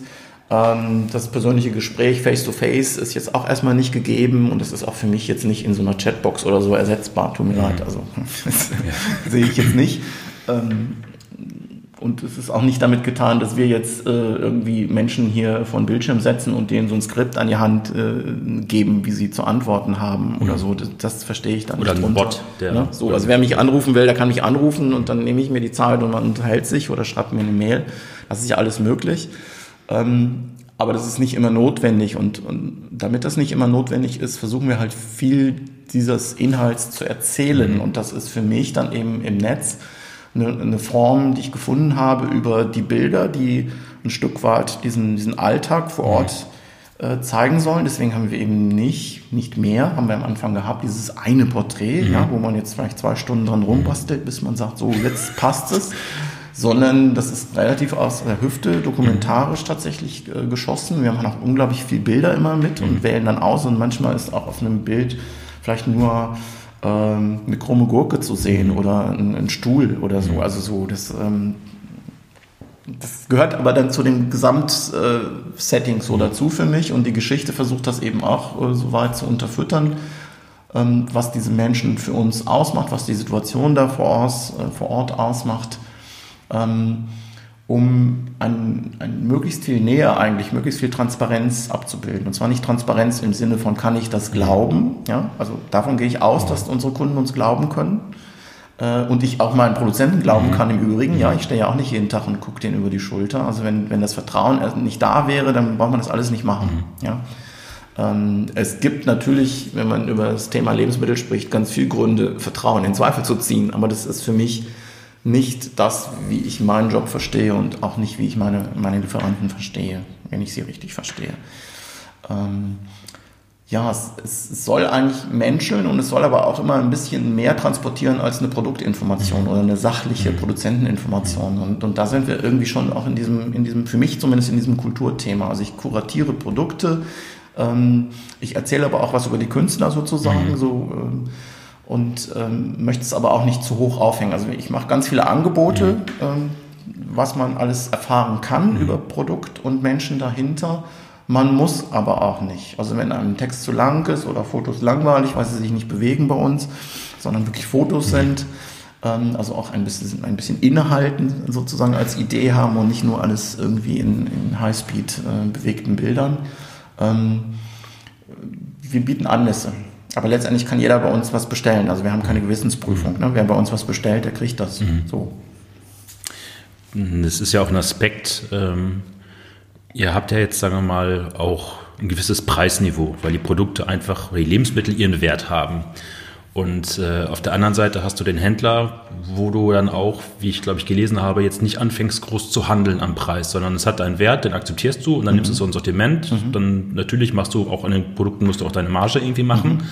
ähm, das ist ja dann auch vielleicht eine Sache mit diesen Porträts äh, dann beim Kunden, der dich vielleicht nicht persönlich kennt, das, das, Vertrauen zu schaffen, okay, ich nehme jetzt mal das Extrembeispiel bei dir aus dem Shop, den Kapaun. Mhm. Der kostet, glaube ich, 120 Euro oder sowas mhm. und wir reden jetzt über einen, einen wunderschönen Hahn, der dann in diesen Sack eingenäht wird, kostet 120 Euro und also für mich wäre das zu Weihnachten, wo ich denke, so, ja, würde ich bestellen unter, wenn ich gerade Bock drauf hätte, mhm. weil es einfach schön ist.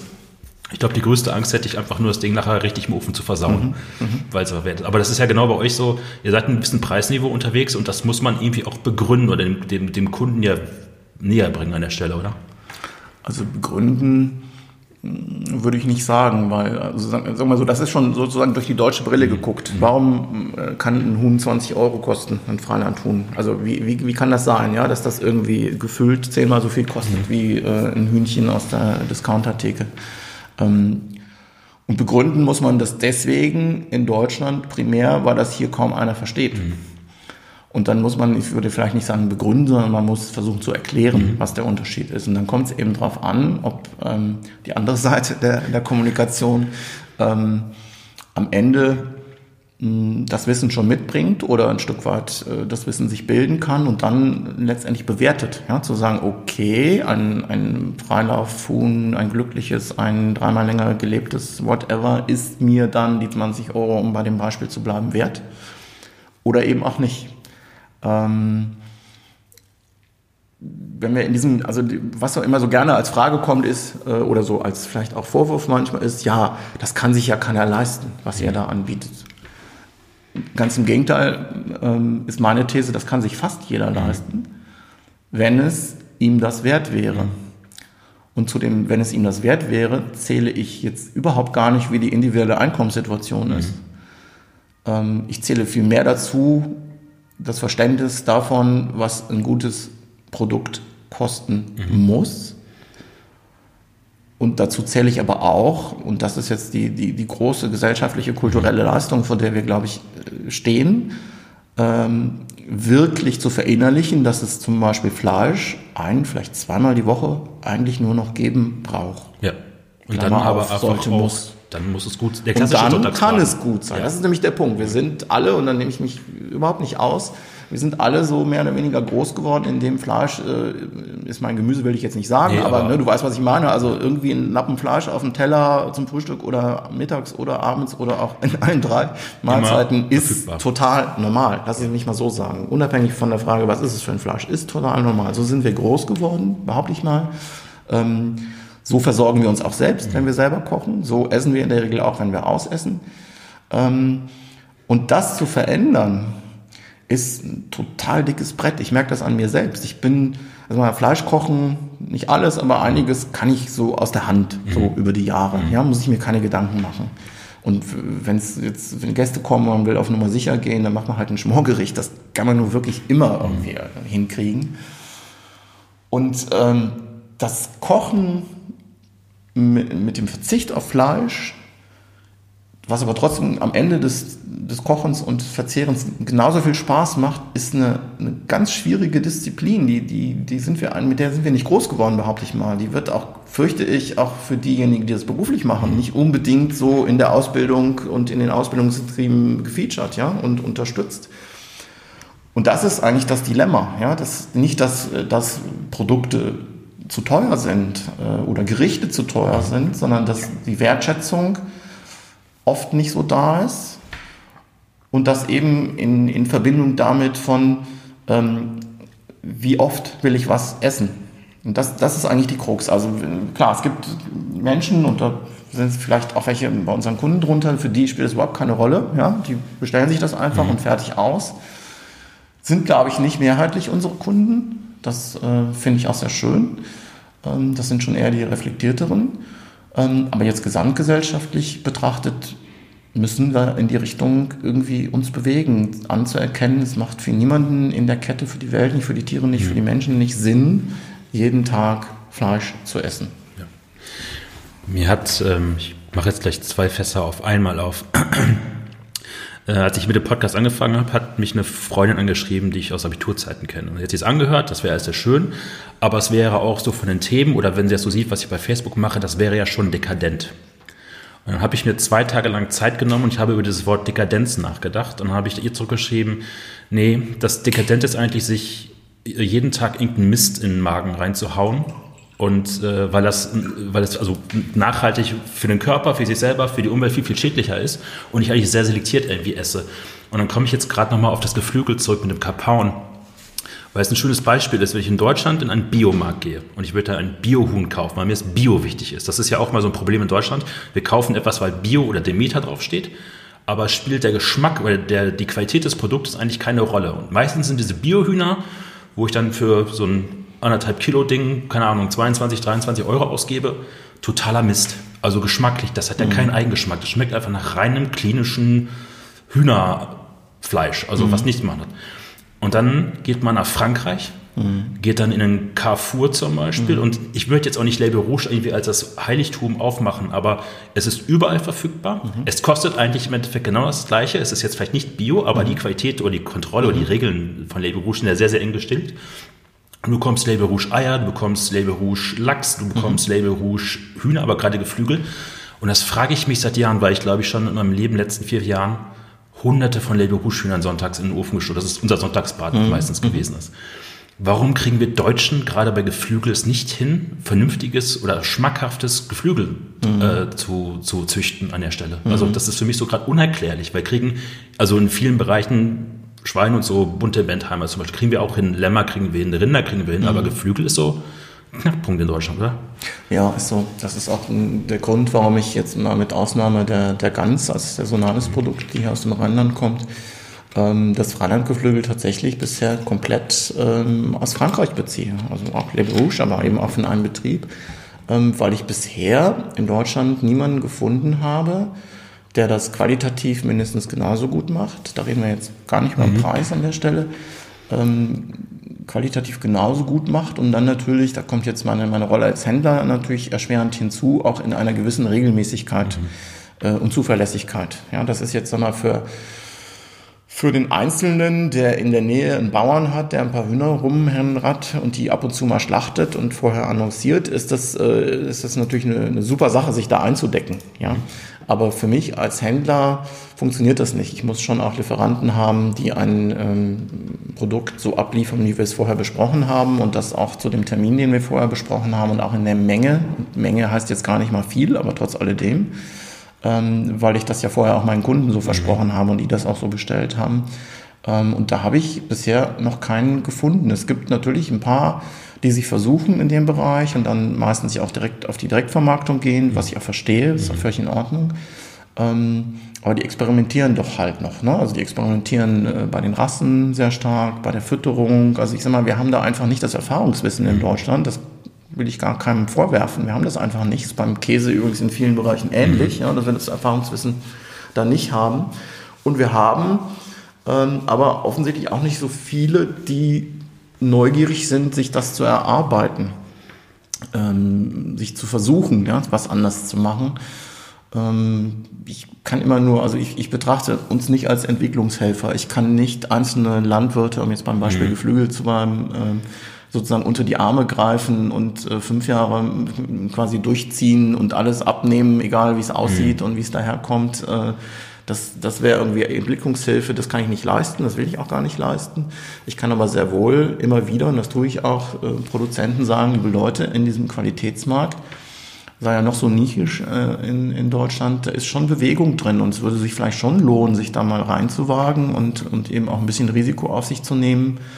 Ähm, aber auch dabei auf dem Teppich zu bleiben. Ja, also nicht äh, zu überschätzen, dass man jetzt äh, die 3000 normalen äh, eingefechten Hühnchen mal eben gegen 3000 Freilaufende in zwei Jahren schafft auszutauschen. Das schafft man aus verschiedensten Gründen nicht. Also schwierig, schwierig. Also ich verstehe das auch nicht, aber es ist ähm, sicherlich sicherlich auch ein Aspekt, weil du das mit dem mit dem Supermärkten angesprochen hast äh, in Frankreich, in Belgien ist mhm. es finde ich genauso.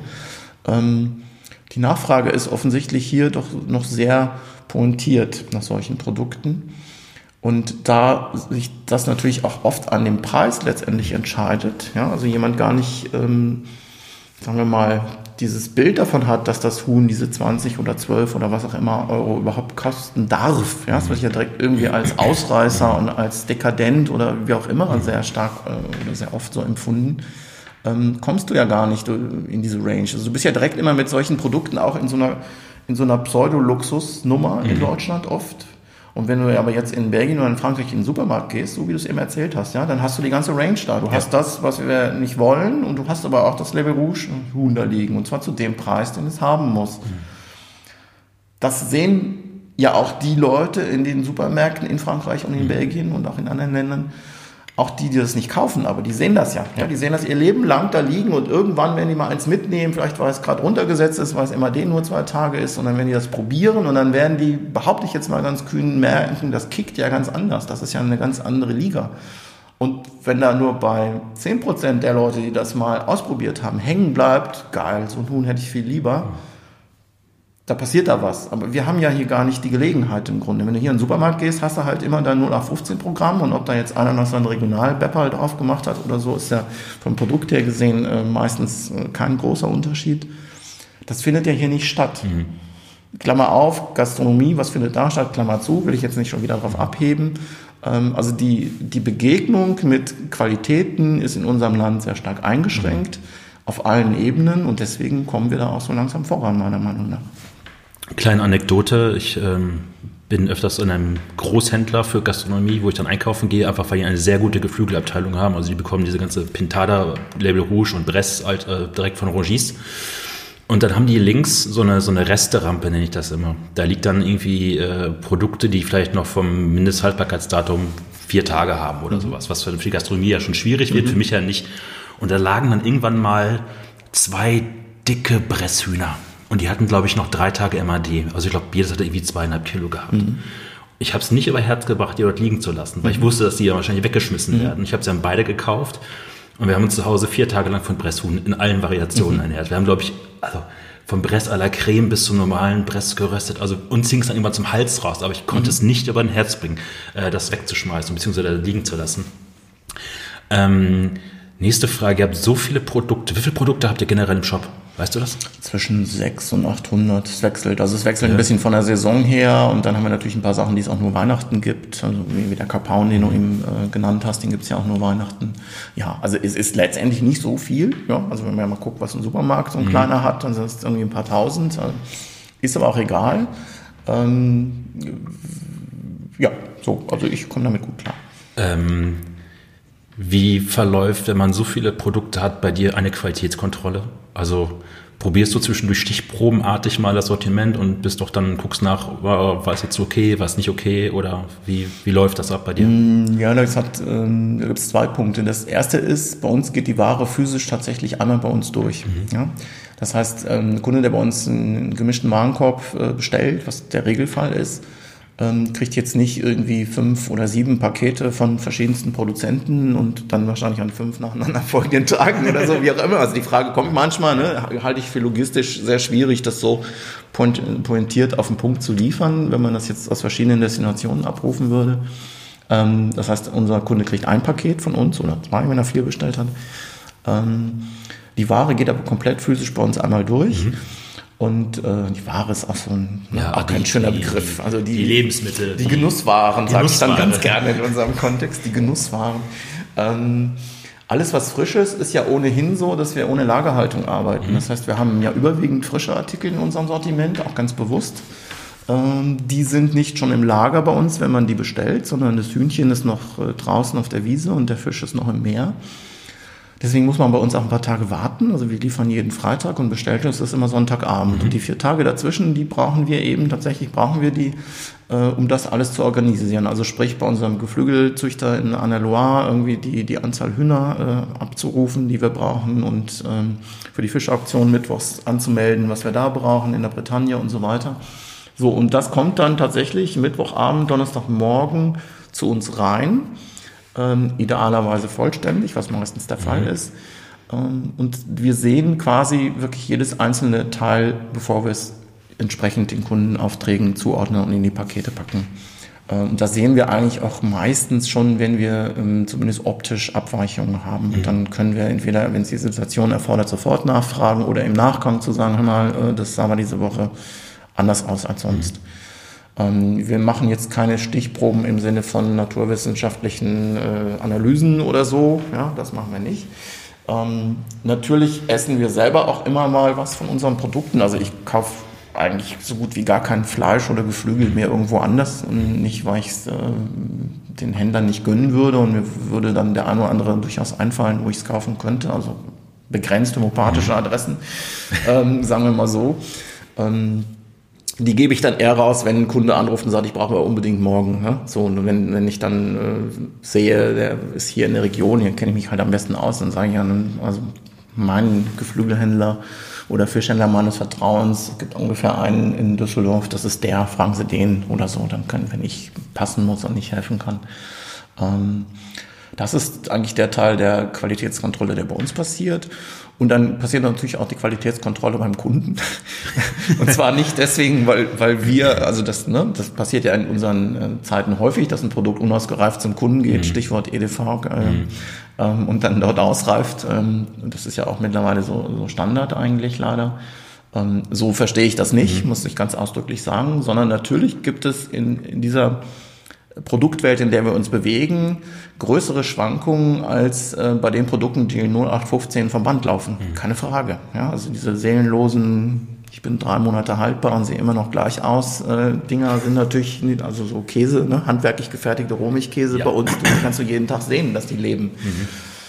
Und ähm, deswegen ist es durchaus auch so, dass wir natürlich Kundenfeedback kriegen und ähm, darüber freue ich mich. A und B ähm, ist das dann für uns ein, ein, Anlass, sich darum zu kümmern. Also je nachdem, was der Kunde zurückmeldet, wirklich äh, zu überlegen, was kann da sein? Können wir es dem Kunden direkt erklären? Also bei den, bei den Rohmilchkäsen haben wir das manchmal in den Anfangsjahren gehabt. Die sind eben teilweise wirklich sehr rustikal für unsere Verhältnisse.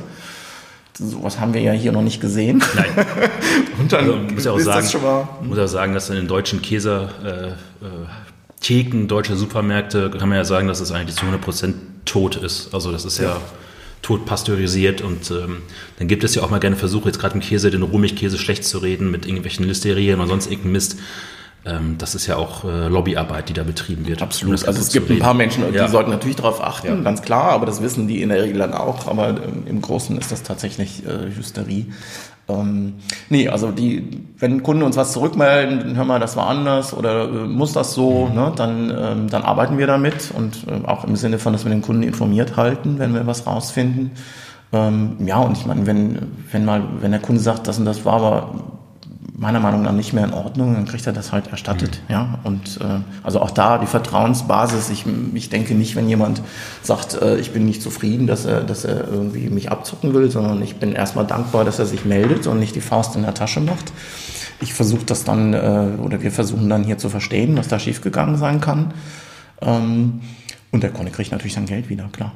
Das ist aber auch in deinem Interesse, ähm, dann äh, langfristig den Kunden auch zu halten und nicht einmal kurz abzukassieren, dann ist er irgendwie unzufrieden, sondern willst auch langfristige Kundenbeziehungen aufbauen, oder? Will ich natürlich, aber das ist nicht der Auslöser dafür, dass ich jetzt eine Gutschrift vielleicht mache oder auch zumindest anbiete, sondern das ist einfach so, ich denke, ja, wir haben nicht das gehalten, was wir vorher versprochen haben und die, sag mal, die Fehlersuche kann ich ja nicht auf dem Rücken des Kunden mhm. machen, ja? Also der Kunde hat nicht das bekommen, was wir versprochen haben, also kriege ich auch nicht sein Geld dafür, also beziehungsweise er kriegt es zurück. Und wir müssen dann sozusagen im Innenverhältnis gucken, was ist schiefgegangen und, und äh, wie können wir es vermeiden. Ja? Also es hat der Produzent einen Fehler gemacht äh, oder, oder wir, aber das ist ja für den Kunden egal. Ja? Mhm. Also der muss erstmal äh, befriedet werden und freigestellt werden und äh, der Rest ist dann unsere Hausaufgabe. Bevor ich das jetzt vergesse, ich habe die Tradition, das hast du wahrscheinlich bei Stefan auch damals gehört, ähm, jeder Gast muss mir am Ende, so wie du es heute geworden bist, einen anderen Gast äh, nominieren oder vorstellen, wo du denkst, so, ähm, das könnte passen. Ich gebe dir das gleich mal kurz als Gedanken mit und dann kannst du am Ende zum mhm. Gespräch dann nochmal sagen, weil ich habe es bei Sascha Sternberg mal vergessen. Das, mhm.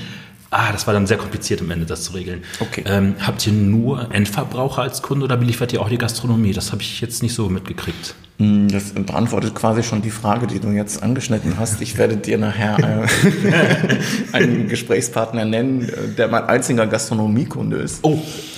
Und äh, das auch äh, letztendlich aus einem Zufall heraus. Ja. Ähm, äh, weil ich mal zu viel Level Rouge Geflügel geliefert bekommen habe und äh, es war wirklich so viel zu viel, dass, äh, die Idee, dass wir jetzt zwei Wochen lang Kühnersuppe essen, mich nicht so glücklich gemacht hat und auch das Wegfrieren fand ich irgendwie nicht angemessen und Deswegen habe ich den angerufen und habe gesagt, na, ich habe Label Rouge Hühner über, kannst du haben, äh, willst du sie haben? Mhm. So, und dann habe ich sie ihm vorbeigebracht, er ist auch hier im Viertel mitten im Restaurant und ähm, der hat mich dann ein paar Tage später angerufen und gesagt, Hans, er nennt mich Hans, ähm, kann ich die nicht jede Woche haben?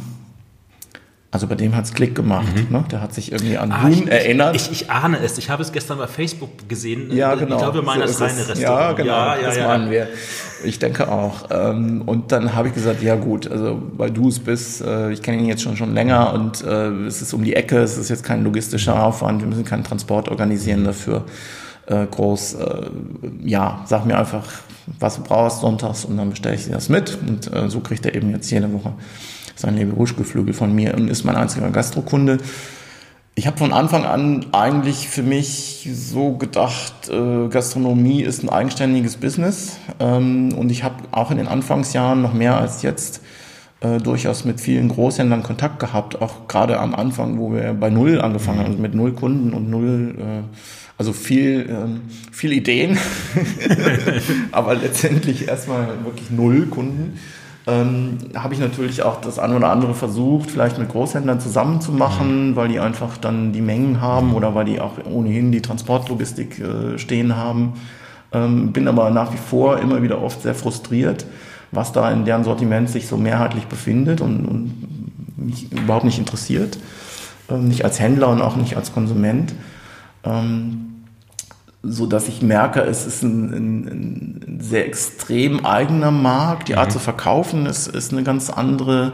Äh, die, die Ansprüche sind andere. Also wenn ich es so richtig verstehe, mhm. wie gesagt, das ist nicht mein Metier, aber wenn ich so richtig verstehe, geht es doch oft auch immer noch um äh, nach dem Abendservice anrufen, am liebsten dann drei, sechs Stunden später das Zeug da äh, vor der Tür stehen zu haben. Würde mit unseren Produkten und Produzenten überhaupt nicht gehen. Mhm. Ja. Ähm, also der, unsere Bentheimer Schweine werden montags morgens geschlachtet und dann wieder am Montagmorgen und egal was in der Woche dazwischen passiert, äh, gibt's nichts. Ja, so und ähm, so ist es mit vielen. Ähm, dann habe ich doch das Gefühl, dass es auch ähm, oft mehr um Preis als um Qualität geht in diesem mhm. Gastronomie. Äh, Zahlungsmoral ist auch ein Thema. Zahlungsmoral scheint mir auch ein Problem, ja. ja. Ähm, also es, es animiert mich eigentlich nichts davon, mich ernsthaft äh, mit dem Gedanken zu beschäftigen, Gastronomie zu beliefern. Mhm. Also so, so gern ich essen gehe mhm. und so, so differenziert ich zumindest hoffe ich, dass äh, gastronomische Leistungen äh, bewerten kann und auch zwischen dem Genre sehr gut unterscheiden mhm. kann, im, wo ich gerade bin. Ähm, das ist ein Haifischbecken. Das, mhm. äh, da, ich bin nicht Schwimmer, ich muss nicht ins Haifischbecken. Schließen wir jetzt aber gerade mal an. Wo geht ein Hans-Georg Peska in Düsseldorf richtig gerne essen? Naja, ich gehe natürlich gerne essen, wo meine Label Rouge Hühner in die Gastronomie verschwinden. Okay, alles klar. Ähm, das passt, also wenn wir es beide meinen, also sagen wir mal jetzt, ja, ja, das nehmen wir jetzt hier, das ist äh, Hashi, das genau. ist ein, eigentlich ein modern ausgerichteter Chinese, aber da passt ja auch eigentlich perfekt das Label Rouge Geflügel zu, wenn man dann einen gewissen Qualitätsanspruch an die, an die Gerichte hat. Ne? Das ja, das passt. Ähm, und der, der Wang, das ist eben der Koch, den ich dir auch als Gesprächspartner empfehlen möchte. Ähm, der versteht dann wirklich auch aus dem ganzen Huhn was zu machen. Ja. Ansonsten probieren wir gerne viel aus. Es gibt so Klassiker ähm, wie das Olio zum mhm. Beispiel. Da kann man einfach hingehen, weil es eine, eine verdammt sichere Bank mhm. ist. So, also es ist dann auch verdammt oft mhm. voll. Also man muss wirklich gucken, dass man auf dem Punkt da ist, am besten abends um sechs oder mittags um zwölf. Dann äh, hat man noch eine Chance, irgendwie einen Platz zu kriegen, sonst muss man auch schon mal warten. Aber es ist über die Jahre und Jahrzehnte wirklich erstaunlich, dass dieser Laden ähm, eigentlich keine, keine Patzer macht. Ja? Mhm. Also es ist jetzt nicht Haute Cuisine, ja? aber es ist eine, eine Top-Qualität äh, in einem, wie ich finde, auch guten Preis-Leistungs-Verhältnis und trotzdem ist auch Bewegung drin. Also der, der Roman hat sich äh, sehr asienlastig und mhm. das ist jetzt nicht, was jetzt so trendy ist, mhm. sondern das macht er schon lange und das findet sich eben in so einer eher italienisch angehauchten Osteria-Küche, sage ich mal, ähm, mehr und mehr findet das Platz. Und er hat auch wirklich einige super Lieferanten, wo dann auch die Tagesgerichte einfach manchmal so, ich, letztens habe ich da Seeigel gegessen, ich im Leben nicht drauf gekommen und der stand auf der Tageskarte und ähm, war super. Ne? Also da, die, die haben einfach, das ist ja auch so ein Aspekt, wenn du so einen Job, egal welchen, jetzt jahrzehntelang machst, irgendwann ne, lässt so ein bisschen die Motivation ja auch schon mal Manchmal nach. wird man aber auch betriebsblind. Oder wird betriebsblind oder beides, wie auch immer. Und ähm, der Gast sagt ja auch nicht immer, was er denkt und der, ähm, der Service möchte ja auch nicht immer hören, was der Gast mhm. denkt. Das ist vielleicht noch viel, viel schlimmer. Ähm, das finde ich ein Laden, der sich trotzdem entwickelt. Ja, der hat so seine Basics, aber er entwickelt sich und er ist äh, für mich äh, wirklich einer, wo man seltenst, seltenst äh, an der Performance in irgendeiner Form meckern kann. So, und dann wird es schon relativ schnell dünn, dünn ja. muss ich sagen. Also wir haben äh, ja unglaublich viel Gastronomie mhm. in der Stadt, auch viel Neueröffnungen, ähm, aber wir haben so furchtbar viel MeToo, ähm, was ja, das ist dann so, da geht man dann einmal essen und das war's dann. Also das ist dann nichts, wo ich denke, da muss ich jetzt nochmal hin. Das, das heißt nicht, dass es schlecht war, aber es heißt für mich, dass es irgendwie beliebig war.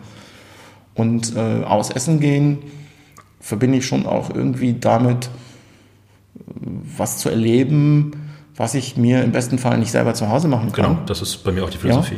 Ja. Ähm, klar, Bequemlichkeit ist dann ein Punkt und, und, und äh, ich freue mich natürlich auch, wenn ich Dinge vorgesetzt bekomme, wo ich nicht im Entferntesten glaube, dass ich das selber rekonstruieren könnte. Also das, das meine ich nicht damit, dass ich mich jetzt für so einen begnadeten Hobbykoch hielte.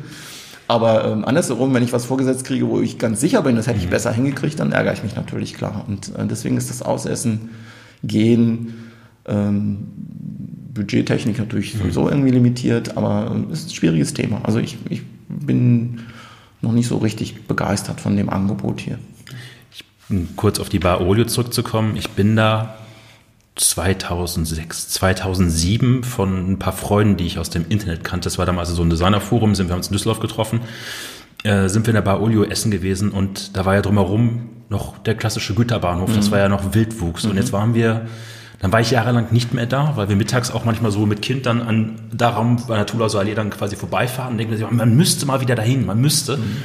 Und dann waren wir auch immer mittags wieder da, und da war aber innen drin hatten alle Tische so, so ein Kärtchen drauf, da stand dann drauf außer Betrieb, also die Innentische und hatten nur die Außengastronomie. Es war einfach alles voll. Mhm.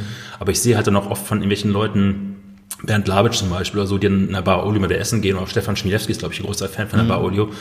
Ähm, das ist auch echt so, so immer noch so ein bisschen unter dem Radar, glaube ich, auch bei vielen Leuten, oder? Also diese Gegend drumherum hat sich ja komplett verändert. Das ist ja, ja jetzt so vollgeklatscht mit Townhausen und Loft mhm. und hier Tiefgarage und da Hotel und ja, es ist, also, es ist kein Geheimtipp, mhm. das kann man nur wirklich nicht sagen. Es hat so seine, seine Stammklientel, also gerade auch unter der Woche mittags. Ähm, ähm, ich find, bin auch froh, dass, dass sie da bleiben konnten, also weil es, ähm, auch wenn das, sagen wir mal, das Umfeld jetzt nicht mehr so spannend ist wie mhm. vorher, also so aus meinem Empfinden jedenfalls heraus, bin ich ganz froh, dass sie die, das kleine Gebäude da noch behalten konnten.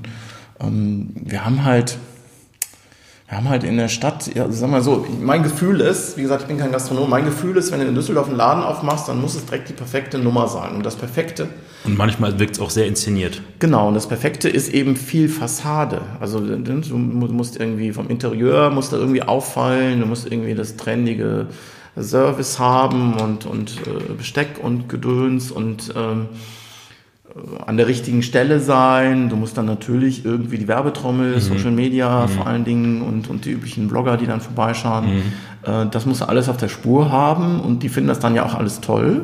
Ne? Das ist ja auch so was, wo ich so denke, äh, in diesem Bereich, also da sprechen wir ja lange nicht mehr von Journalismus. Also wenn alles toll ist, dann sind wir entweder im Paradies. Also das, das ist aber ein generelles Problem von Online-Medien, das ist alles nur noch Superlativen. Also mhm. es wird alles nur noch, es wird auch gar nicht mehr kritisch mhm. geäußert zu irgendwas. Und ich, ich, also ich verstehe das auch nicht, weil das hilft ja keinem weiter. Das hilft keinem weiter. Ne? So, und wenn wir alles toll finden. Ähm, und das, glaube ich, legt einfach die Messlatte extrem hoch, weil das hat ja auch ganz viel Investment zur mhm. Folge. Ja? Also das heißt, ähm, sich hier zu, auszuprobieren, also ich beziehe mich jetzt mal auf Düsseldorf, weil ich das, glaube ich, am besten einschätzen kann, ähm, sich auszuprobieren ist hier nicht einfach. Also wir reden jetzt noch nicht mal über, über rechtliche Rahmenbedingungen der Gründung und so weiter, sondern wirklich nur dieses, was musste hier eigentlich den Gästen anbieten, äh, Sichtbares, ja, da reden wir noch nicht über das, was auf dem Teller oder im mhm. Glas ist, ähm, damit sie überhaupt mal äh, vorbeischauen. So. Mhm. Und ähm, das, glaube ich, ist ein großes Manko, weil das einfach Leuten, die eine Idee haben, aber letztendlich nicht das Kapital in größerer Menge, äh, es unglaublich schwer macht. Und wenn du dann vielleicht auch noch mit einer unkonventionellen Idee kämst und die dann in einem unkonventionellen, runtergefahrenen Rahmen präsentieren willst und das Glück hast, dafür überhaupt einen Platz zu finden, also einen Raum zu finden, glaube ich, ist es nicht einfach. Was ich in Düsseldorf immer sehr, sehr schätze, ist der ganze japanische, Schrägstrich asiatische Einfluss, also unten Immermannstraße. Mhm. Ich bin einfach, weil es viel Familie, also anstatt zu McDonalds zu fahren zum Beispiel, das, was dann machen würde, gehen wir halt mittags dann gerne ins Takumi 3 mhm. oder Takumi 2, mhm. was für mhm. mich immer, das ist so, das, das stimmt einfach alles. Mhm. Also jetzt mhm. Produkte jetzt mal ganz hinten drum ausgenommen, mhm. aber der Geschmack, das macht mich glücklich in dem Moment. Da habe ich ein tolles, tolles ja, Gasterfahrung halt drin oder auch ähm, die Koreaner, hier Yogi in der Gruppello-Straße ist ein toller Koreaner, oder das, im Finanzämtchen war ich noch nie. Und dann gibt es noch so einen Chinesen, so einen Sichuan-Chinesen, ich vergesse immer den Namen, Huan Chai, Chai Wan. Ich, aber also es ist ein altes, altes, äh, alte Kneipen, äh, äh die äh, Gasthaus, was man einfach umgebaut hat, mit einer fürchterlichen Schärfe. Richtig. Also meine Frau hat's gehasst. Die hat mich so verteufelt, als wir da essen waren. Und das Kind konnte auch nichts essen, weil mhm. die, die Papillen dann noch viel stärker mhm. eingeteilt sind. Ja. Ähm, jetzt habe ich so eine kleine, kleine Frage, die, die, ah, die ist, ah, da habe ich lange dran geschmunzelt. Hat, äh, hast du ein Guilty Pleasure, was Essen angeht? Also irgendwas so eigentlich komplett gegen dein, deine Einstellung in dem Produkt, mit dem du hier selber äh, handelst, äh, dem widerspricht? Also, ähm, das kann ich dir ja als Bochumer oder Exil-Bochumer, weiß ich ja. gar nicht. Also, ähm, passt ja genau. Ich esse auch gerne mal eine Currywurst. Mhm. Gar kein Problem. Also, ähm, das ist auch, also äh, da habe ich dann auch Spaß mhm. in dem Moment und das gönne ich mir auch manchmal. Mhm. Und ähm, ja, why not? Also das. Ich muss dazu sagen, es gibt in Bochum gibt es da dieses berühmte Bratwursthäuschen. Das ist auch in diesem Currywurst-Song von Herbert Grönemeyer. Mhm. Das ist genau dieses Häuschen. Und mhm. mein Büro ist direkt daneben.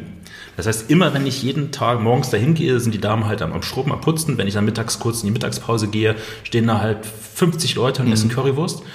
Und als ich noch mein Büro zur Hinterseite habe, und seitdem kann ich da auch ganz, ganz selten essen, ist das Dauern dieser Geruch dieser Currywurst immer in mein Büro im Sommer reinschwappte. Mhm. Und mhm. ich kann mir das auch nur dreimal im Jahr geben. Mhm. Und das Schlimme ist, dass wir als Werbegeschenk von meinem Hauptarbeitgeber verkaufen, äh, verschenken wir diese Currywurstdose in so kleinen Dosen, mhm. weil mhm. alle, also Winzer, jeden, den wir nach Bochum gestellt haben, feiern die einfach total mhm. ab. Das ist so, aber für mich ist es schwierig. Also ich, keine Ahnung. Ja gut, ich habe das nicht mit dem täglichen Currywurstduft. Nee, also, also ich, man muss das ja nicht, also bei aller Ernsthaftigkeit und Reflektiertheit, ähm, ähm, finde ich, muss man sich das jetzt auch nicht als Dogma auferlegen, das Thema. Und das, das ist ja auch das, was ich dann durchaus manchmal so ein bisschen als typisch deutsch empfinde, ähm, dass es so schnell so freudlos mhm. wird und, und so, so moralisch und mhm. ethisch.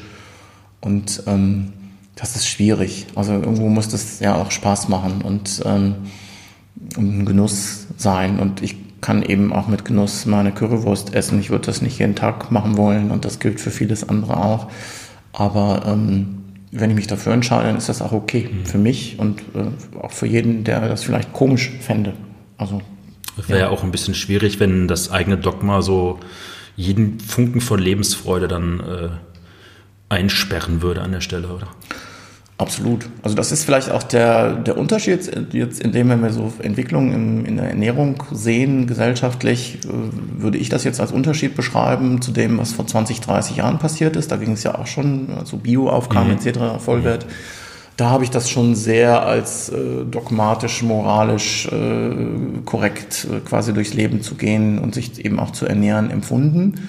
Das empfinde ich jetzt in Teilen, fällt mir gerade so auf, wieder in diesem veganen Thema, mhm. durchaus auch, mhm. nicht nur, aber auch. Mhm. Aber es gibt eben auch diese, sagen wir mal, die, äh, die, die jüngeren Generationen, würde ich jetzt sagen, mehrheitlich, sagen wir so ab von 18 bis 28, die sich äh, oft ja eben auch mit vegan oder vegetarisch beschäftigen, ähm, wo es auch viel mehr dann auch um, um ja, ich sag mal, Optimierung des, mhm. des, äh, der eigenen Performance ja geht.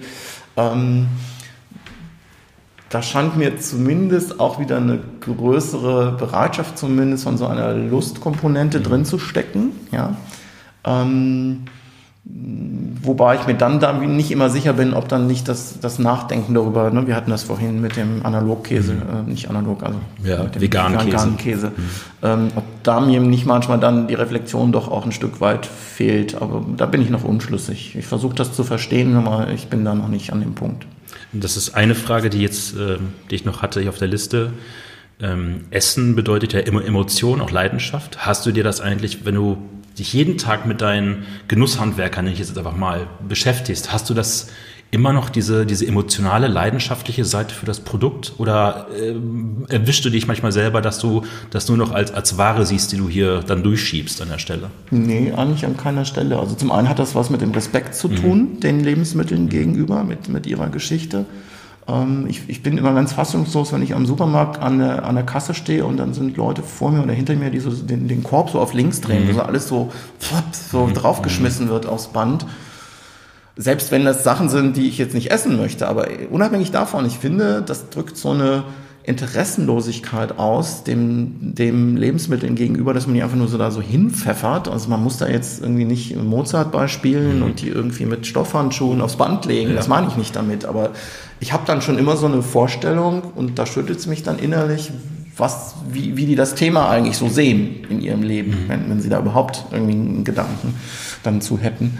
Ähm, Nee, habe ich immer noch. Äh, wie gesagt, also wenn wir mal einen besonders schön geangelten Wolfsbarsch äh, haben in, im Wareneingang, dann ist es zum Beispiel was, wo, meine Mitarbeiter oder ich dann für so einen Moment so, ein, so eine Beseeltheit kriegen. Also wir haben ja nie schlechte Qualität im Haus, aber wenn es dann mal so ganz, ganz top, top, top ist, dann ne, so macht's dann. Und ähm, das ist das eine. Und das andere ist, ich meine, unter der Woche, wenn wir, abends kochen wir eigentlich jeden Abend mhm. äh, Essen in der Familie.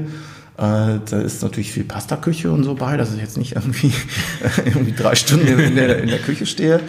Ähm, aber auch das dann einfach eine, ein reelles Essen am Tisch gemeinsam, ähm, das finde ich total wichtig und ich finde das auch sehr befriedigend in, mhm. in dem Moment. So und ähm, ja, das ist irgendwie Teil, Teil des Lebens und ich ich kann mir gar nicht vorstellen, wie man diesen Teil des Lebens so komplett ausblendet. Mhm. Ist mir völlig unerklärlich. Ich sehe, dass das geht bei anderen, aber für mich ist es völlig unerklärlich. Also das ist die Erfahrung, die ich auch gemacht habe, die du wahrscheinlich auch gemacht hast, dass gutes Essen abhängig auch nicht vom Ort, aber richtig glücklich machen kann. Also ja. so richtig glücklich machen kann, wenn man einfach dann so alle Sinne komplett angesprochen werden an der Stelle. Ich brauche jetzt mal, ja, wir hatten die Verpackung gerade noch gehabt, mhm. wie es dazu kam. Mhm. Ähm, erzähl doch mal, wie ihr das zusammengebastelt habt, wie die Idee dazu kam, weil äh, hier steht rechts neben uns ein wunderschöner Zitronenkuchen. Ist es Zitronenkuchen? Mhm, ne? Genau. Ja. Ähm, und ich starre immer mit einem Auge rechts da mal so drauf und ich esse jetzt ein Stück und damit ich nicht unhöflich bin mit vollem Mund, dann erklärt mir jetzt Hans-Georg einmal kurz was zu seiner Verpackung und ich habe dann Zeit, dieses Stück Kuchen zu essen. Greif zu. Ähm, ja, es ist, wie gesagt, hatte ich vorhin schon kurz angeschnitten. Also das Thema der Styroporkisten war mir lange ein, ein Dorn im Auge. Ähm, und es gab aber keine Alternative. Und dann bin ich sehr früh auf ein Startup aus Süddeutschland aufmerksam geworden, die eben dieses Thema ähm, als Landwirte sozusagen aufgenommen haben und gesagt haben, okay, wir haben wir suchen einen alternativen Dämmstoff, ähm, der sozusagen die gleiche dämmende Wirkung hat, wie es ein Styropor äh, hat aufgeschäumt und sind eben naheliegenderweise auf Stroh gekommen als Material. Stroh ähm, bleibt ja quasi übi, über, über, über nach der Getreideernte, ähm, wird dann teilweise als Einstreu benutzt, aber im Grunde gibt es davon noch eine Menge über. Und äh, die haben dann experimentiert damit, dieses Stroh halt zu Platten zu pressen und zwar so zu verpressen, dass es nicht verklebt ist oder irgendwelche Zusätze hat, sondern wirklich reines Stroh ist. Ähm, in einem Verfahren, ähm, das sie auch, glaube ich, patentiert haben und das ich bisher auch noch nicht so komplett sehen konnte, aus Gründen vermutlich.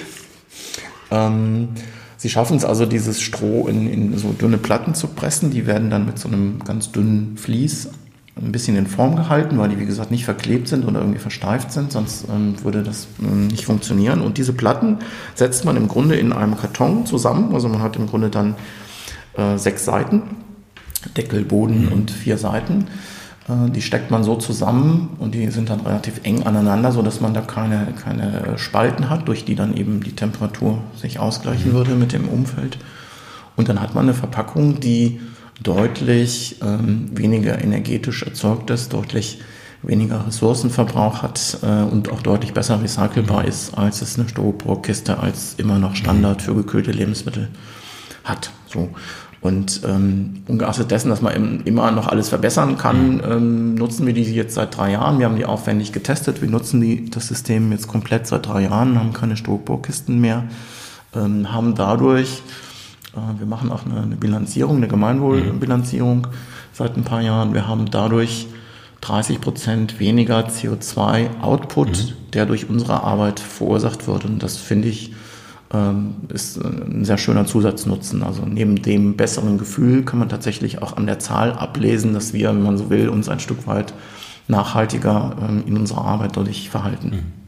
Und als äh, Kühlung benutzt ihr hier ein, ich habe es gerade in der Hand, das ist ein bergisches Waldquellewasser. Also es ist einfach eine Flasche Wasser, die ihr genau. tief friert und dann als Kühlakku sozusagen genau. mitgibt und man kann dann eigentlich äh, das äh, Wasser dann, wenn es aufgetaut ist, direkt auch noch trinken. Genau so ist es. Also das ist ähm, eine glückliche Fügung. Ich habe dann noch mit dem Thema des Kühlens natürlich gehadert. Also die, ich sag mal, die Verpackung an sich äh, war als Konzept da und dann war ja noch die Frage, wie kühle ich denn? Weil wir müssen ja eben passiv kühlen. Also es muss ein, ein, ein kühlendes Element rein.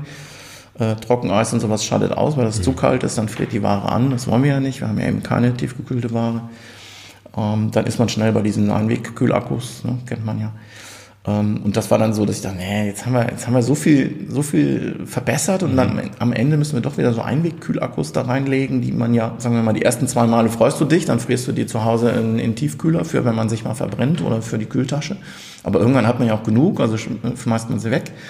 Ähm, und dann habe ich gedacht, wieso frieren wir nicht einfach Wasser ein? Und wenn wir Wasser einfrieren, und das taut dann eben langsam auf und, und hat aber so seine kühlende Wirkung, wenn wir Wasser einfrieren, also ich meine, es ist ein bisschen witzig, man kann so, so leere Beutel kaufen, um da Wasser einzufüllen, mhm. um die dann einzufrieren. Dann halt, das ist totaler Nonsens. Dann stehen wir hier stundenlang am Wasserhahn und füllen Wasser ab in Beutel, die wir dann einfrieren.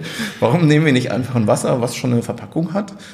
Und habe dann hier, das ist 16 Kilometer von hier in Hahn, ähm, die Bergische Waldquelle kontaktiert und habe gesagt, liebe Leute, das ist meine Idee. Ihr habt äh, stilles Wasser in so einer PET-Mehrwegflasche, beziehungsweise ähm, Einweg-Pfandflasche, nicht Mehrweg. Äh, das heißt, äh, wir spendieren hier immer noch 25 Cent pro Kühlelement unseren Kunden, die mhm. sie dann einlösen können. Das Wasser taut auf, das kann man prima trinken, sich einen Tee, einen Kaffee machen. Ähm, das geht zurück ins äh, Recycling, dadurch, dass die befandet ist die Flasche und die Flasche selbst ist mittlerweile auch schon zu 60 Prozent aus Recycling-PET-Material. Also das Ziel ist natürlich 100, aber 60 Prozent äh, sind es aktuell. Und da muss ich sagen, da war das für mich komplett rund, das Thema Verpackung. Ähm, jetzt der, also A, du hast ja zwei Logistikketten, also Arma AD von euren Lieferanten zu euch und dann hast du dann hier mit wie vielen Leuten, also jetzt, wir sind jetzt gerade in der langsam der Hochzeit, jetzt fangen die Leute an, die wollen alle gut essen, jetzt kommen die ersten Bestellungen rein, wie viele Leute arbeiten bei dir dann, um die ganzen Pakete hier in der Woche fertig zu machen? Also wir sind ähm, im Moment im Kern vier ähm, und Weihnachten, kannst du sagen, sind wir 15 mhm. bis 20. Also der Weihnachtspeak ist der, der, absolute Peak des Jahres, mhm. so. Ähm, auch ein Phänomen, mhm. aber ist so, ja. Wie die Gänsezeit in Deutschland. Genau. Restaurants. Genau, das ist, das ist einfach so. Also so sehr ich mir wünsche, dass, dass es sich übers Jahr ein bisschen äh, nivellieren mhm. würde, so sehr ist der Weihnachtspeak einfach äh, das Highlight des Jahres und äh, den brauchen wir auch, mhm. ja, damit es am Ende des Jahres gut ausgeht. Ähm, dann sind wir schon viele und dann, dann kommen wir auch, äh, dann kommen alle, also auch unsere Produzenten, denen geht es ja nicht anders. Ja. Ne? Ähm, dann kommen wir alle ans Limit und äh, auch die Transporteure, die Kühlspeditionen, also alle sind äh, vor Weihnachten irgendwo am Limit, aber es geht immer gut raus, das muss man dazu sagen. Wie ist das bei dir, wenn dann die Pakete hier rausgehen? Äh, welchen Versanddienstleister benutzt ihr? Wir arbeiten mit UPS ja. äh, mittlerweile, seit einigen Jahren noch sehr zufrieden. Ähm, grundsätzlich ist es so, dass wir alles per Express mhm. verschicken. Das heißt, wir haben angefangen ähm, damit, dass wir dem Kunden sozusagen die Wahl gelassen haben, ob er das als normales Paket oder Expresspaket möchte. Sobald etwas Frisches drin war, haben wir dann zur Bedingung gemacht, dass es ein Expresspaket ist. Dann haben wir ganz schnell gemerkt, die Kunden bestellen eigentlich immer was Frisches mit. Also wir haben eigentlich vielleicht einmal im Monat ein Paket, wo nichts zu Kühlendes drin mhm. ist, ja, was mich auch freut, weil das Konzept offensichtlich so ankommt, äh, wie es gemeint ist. Ähm, und äh, das heißt für mich, wir müssen sicherstellen, dass ich uns in der Verantwortung, mhm. dass der Kunde seine Ware gekühlt in einem Top-Zustand in einem definierten Zeitrahmen bekommt. Genau. Ich bin mir sehr sicher, wenn wir es dem Kunden entscheid zur Entscheidung ließen und sagen würden, hör mal, ein Standardpaket kostet 5,95 und Express kostet 99, würde es einige geben, die wahrscheinlich sagen würden, da habe ich doch kürzlich in der Statistik in der Tagesschau gehört, dass 98 Prozent aller Pakete am nächsten Tag ankommen. Mhm. Also gehöre ich zu den 98 Prozent. Mhm. In der Regel werden sie zu den 2 Prozent gehören, wo das Paket nicht am nächsten Tag ankommt. Wem werden sie das anlasten? Wahrscheinlich nicht dem Paketdienst, mhm. sondern uns. Mhm. Und deswegen ähm, habe ich die Entscheidung getroffen, dass alle unsere Pakete per Express rausgehen. Und das siehst du im Übrigen dann auch schon bei der Bestellung. Das heißt, du bestellst bei uns auf Termin das ist in der Regel der Freitag. Mhm. Und weißt in dem Moment der Bestellung schon, wann dein Paket kommt. Das mhm. Zeitfenster ist der Vormittag bis 12 Uhr. Also präziser können wir es leider nicht mhm. aussteuern. Würde ich gerne, aber mhm. geht leider nicht. Und du kannst bei der Bestellung oder auch in den Tagen danach nochmal überlegen, bin ich dann da, möchte ich es an eine andere Adresse, mhm. es kann der Arbeitsplatz sein, mhm. whatever, ein Nachbar, es kann ein Abholpunkt sein. Also wir, wir geben schon eine, eine hohe Verlässlichkeit in der Planung auch für beide Seiten. Und um das zu erfüllen, brauchen wir natürlich auch einen Logistikpartner, der das leisten kann, und zwar eben auch bundesweit mhm. und in die Schweiz rein. Und äh, da gibt es nicht so viele, wenn man ehrlich ist. Also es gibt eigentlich zwei. Ja. Wenn man auch noch den Aspekt mitdenkt, und das tun wir, wie gehen die eigentlich mit ihren Mitarbeitern um? Wie bezahlen die die? Äh, haben die vorwiegend Subunternehmer, äh, wo man, glaube ich, schon sagen kann, man weiß, dass die nicht gut bezahlt werden. Mhm. Und ähm, das ist ja jetzt gesetzlich gerade ein bisschen äh, verbessert worden, die Situation mit einer Nachunternehmerhaftung, aber sicherlich gibt es da immer noch Schlupflöcher. Und ich sehe absolut nicht ein, warum sich unsere Produzenten so viel Mühe geben mhm. mit ihrer Arbeit. Wir geben uns viel mhm. Mühe mit ihrer, unserer Arbeit und dann sollen wir am Ende sozusagen das Paket jemandem in die Hand drücken, von dem wir zumindest den begründeten Verdacht haben, dass er nicht ordentlich arbeitet mhm. ja, oder unternehmerisch aus meiner Sicht sich nicht korrekt verhält, ähm, nur um vielleicht einen Euro zu sparen, das sehe ich nicht ein. Das ist immer meine ganz individuelle Entscheidung. Das ist wie mit der Verpackung. Die Verpackung, so wie ich sie eben beschrieben habe, kostet uns im Moment mehr Geld als die Styroporbox. Mhm. Das ist auch kein Geld, was ich beim Kunden offensiv so einwerben kann. Selbst wenn unsere Kunden dieses Verpackungskonzept super finden durch die Bank, merke ich doch, dass äh, Verpackungsversandkosten sind immer so ein, so ein schwieriges ja. Thema, weil das nicht als Leistung empfunden wird.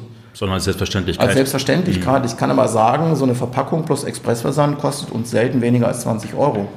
Ja, und wenn die Pakete schwerer und größer werden, entsprechend mehr. So. Und das muss ich ja auch irgendwo erwirtschaften.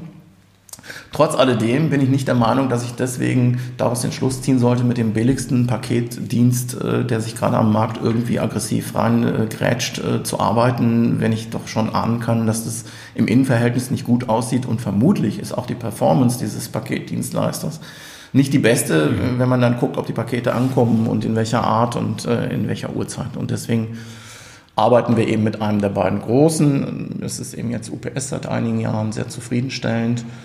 Und wenn dann mal was schief geht, jemand musste dann doch nochmal aus dem Haus, äh, die Klingel hat geklemmt, äh, man stand unter der Dusche. Also über die Jahre sammelt man ja. so seine Erfahrungen, was so alles passieren kann oder passiert sein soll. Ist auch egal, ähm, ist auf jeden Fall dann so, dass wir uns darum kümmern. Das heißt, wir gucken tatsächlich freitags mittags, ob alle Pakete pünktlich angekommen sind. Wenn wir sehen oder auch im Vorfeld schon sehen, es gibt äh, ein Problem, dann kümmern wir uns auch darum, weil ich das nicht so verstehe, dass mein Job und unser Job getan ist, wenn wir die Rechnung geschrieben haben und das Paket gepackt haben, sondern unser Job ist dann getan, wenn der Kunde sein Paket hat. Und ich hatte gerade gestern so einen Fall, da ist ein Paket in der Nacht fehlverladen worden. Das ist ja eh ein kleines Wunderwerk, ja, diese Logistik irgendwie, wir brauchen keine 18 Stunden, um in ganz Deutschland ja. irgendwie ein Paket pünktlich an, an Mann oder Frau zu bringen. Ist für mich immer noch ein Wunder, dass das geht. Ähm, aber es geht und äh, gestern ist ein Paket eben in der Nacht fehlverladen worden, also auf dem falschen LKW in die falsche Richtung gefahren. Ähm, da kümmern wir uns dann und das ist jetzt, denke ich, während wir hier sprechen, ähm, dann doch noch beim Kunden angekommen. Es ist auch noch ausreichend gekühlt.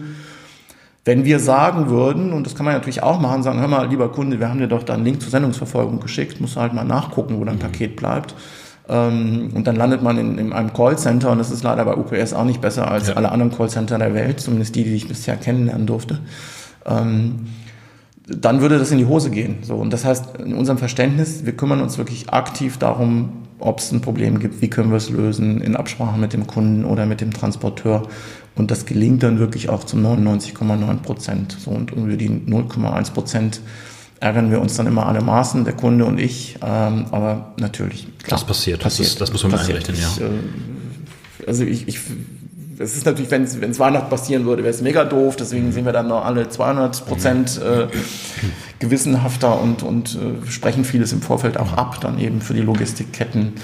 Aber ähm, also das, das, die Mentalität ist ja immer so, auf den Fehlern rumzureiten. Und ich finde auch wichtig, dass man sich Fehler anguckt und analysiert und, und daraus lernt. Aber man darf auch nie vergessen, wie viele tolle Sachen eigentlich passieren mhm. und wie viele wundervolle Dinge Menschen machen in ihrer Arbeit. Und, und die meisten wollen auch das Beste geben. Und das, ähm, das finde ich, muss man auch immer wieder betonen und nicht immer nur das, wo es schiefgegangen ist. Ja. Jetzt haben wir hier fast zwei Stunden von, von Nein, Anfang, echt? doch ja, so eine Stunde 55 gerade. Oh Mann. Das äh, habe ich bei vielen Gästen gesehen, oh, was, das waren jetzt wirklich zwei Stunden. Aber wir haben jetzt wirklich vom, vom deinem Anfang bis zu dem äh, Jetzt gesprochen und allen Aspekten, die die Genusshandwerker ausmachen. Ich hätte jetzt gerne noch eine Abschlussfrage. Es ist nämlich so, was ist so für euch in der Zukunft noch an Ideen oder gibt es noch, wo du denkst, ja, das müsste man mal machen oder jenes müsste man mal machen oder bleibt man jetzt beim, beim Status quo, weil er sehr gut funktioniert? Naja, also sehr gut funktioniert. Also er, er funktioniert gut, so würde mhm. ich es sagen. Ähm, trotz alledem sind, ändert sich äh, die Gesellschaft, mhm. also die, ähm, auch die Art und Weise, wie wir einkaufen, mhm. wie wir uns ernähren, jetzt mal global gesprochen, wird sich weiterentwickeln. Da müsste ich schon, oder da bin ich schon interessiert dran, das auch mitzugestalten. Ich habe da keine konkrete Vorstellung. Also ich sage mal so aus dem Bauch heraus würde ich sagen, so wie wir das jetzt machen, werden wir das bestimmt noch fünf Jahre und wahrscheinlich auch zehn machen. Ich muss immer noch länger arbeiten und ich möchte auch gerne länger arbeiten. Ähm, was ich in 15 Jahren machen, wie, wie das aussieht, weiß ich nicht. Vielleicht sieht es auch in fünf Jahren schon anders aus. Also mir ist eigentlich nur wichtig, dass wir da wach bleiben ich habe äh, nicht so dieses, dieses Gen, dass ich jetzt irgendwie noch, äh, noch eine Firma aufmachen muss und noch eine. Ich hatte eher so die Idee, und das versuchen wir im Kleinen auch einfach äh, neugierige, auch gerne jüngere Menschen irgendwie in einer Art und Weise einzubeziehen. Mhm. Das, äh, wir haben jetzt gerade einen, einen, großen Wechsel in der, in der Belegschaft, wo sich gerade eine neue Truppe auf dem Weg befindet, sich zu finden. Äh, Finde ich auch sehr spannend. Also das einfach durch, den, durch einen Personalweggang sozusagen äh, alles, was so routiniert funktioniert hat, äh, so in Frage gestellt wurde. Das äh, hat mich erstmal verschreckt natürlich im ersten Moment. Im zweiten habe ich mich gefreut, weil das natürlich nach Veränderung schreit und jetzt kann man nochmal alles neu durchdenken und in dem Kontext hoffe ich auch mit ein paar neuen Leuten einfach in Kontakt zu kommen, in Austausch zu kommen, um zu sehen. Vielleicht gibt es da noch Ideen, die ich jetzt selber nicht habe. Vom Grundsatz her glaube ich schon, dass wir das so weitermachen werden. Äh, Internationalisierung, wie gesagt, bis auf die Schweiz haben wir jetzt auch nicht weiter vor.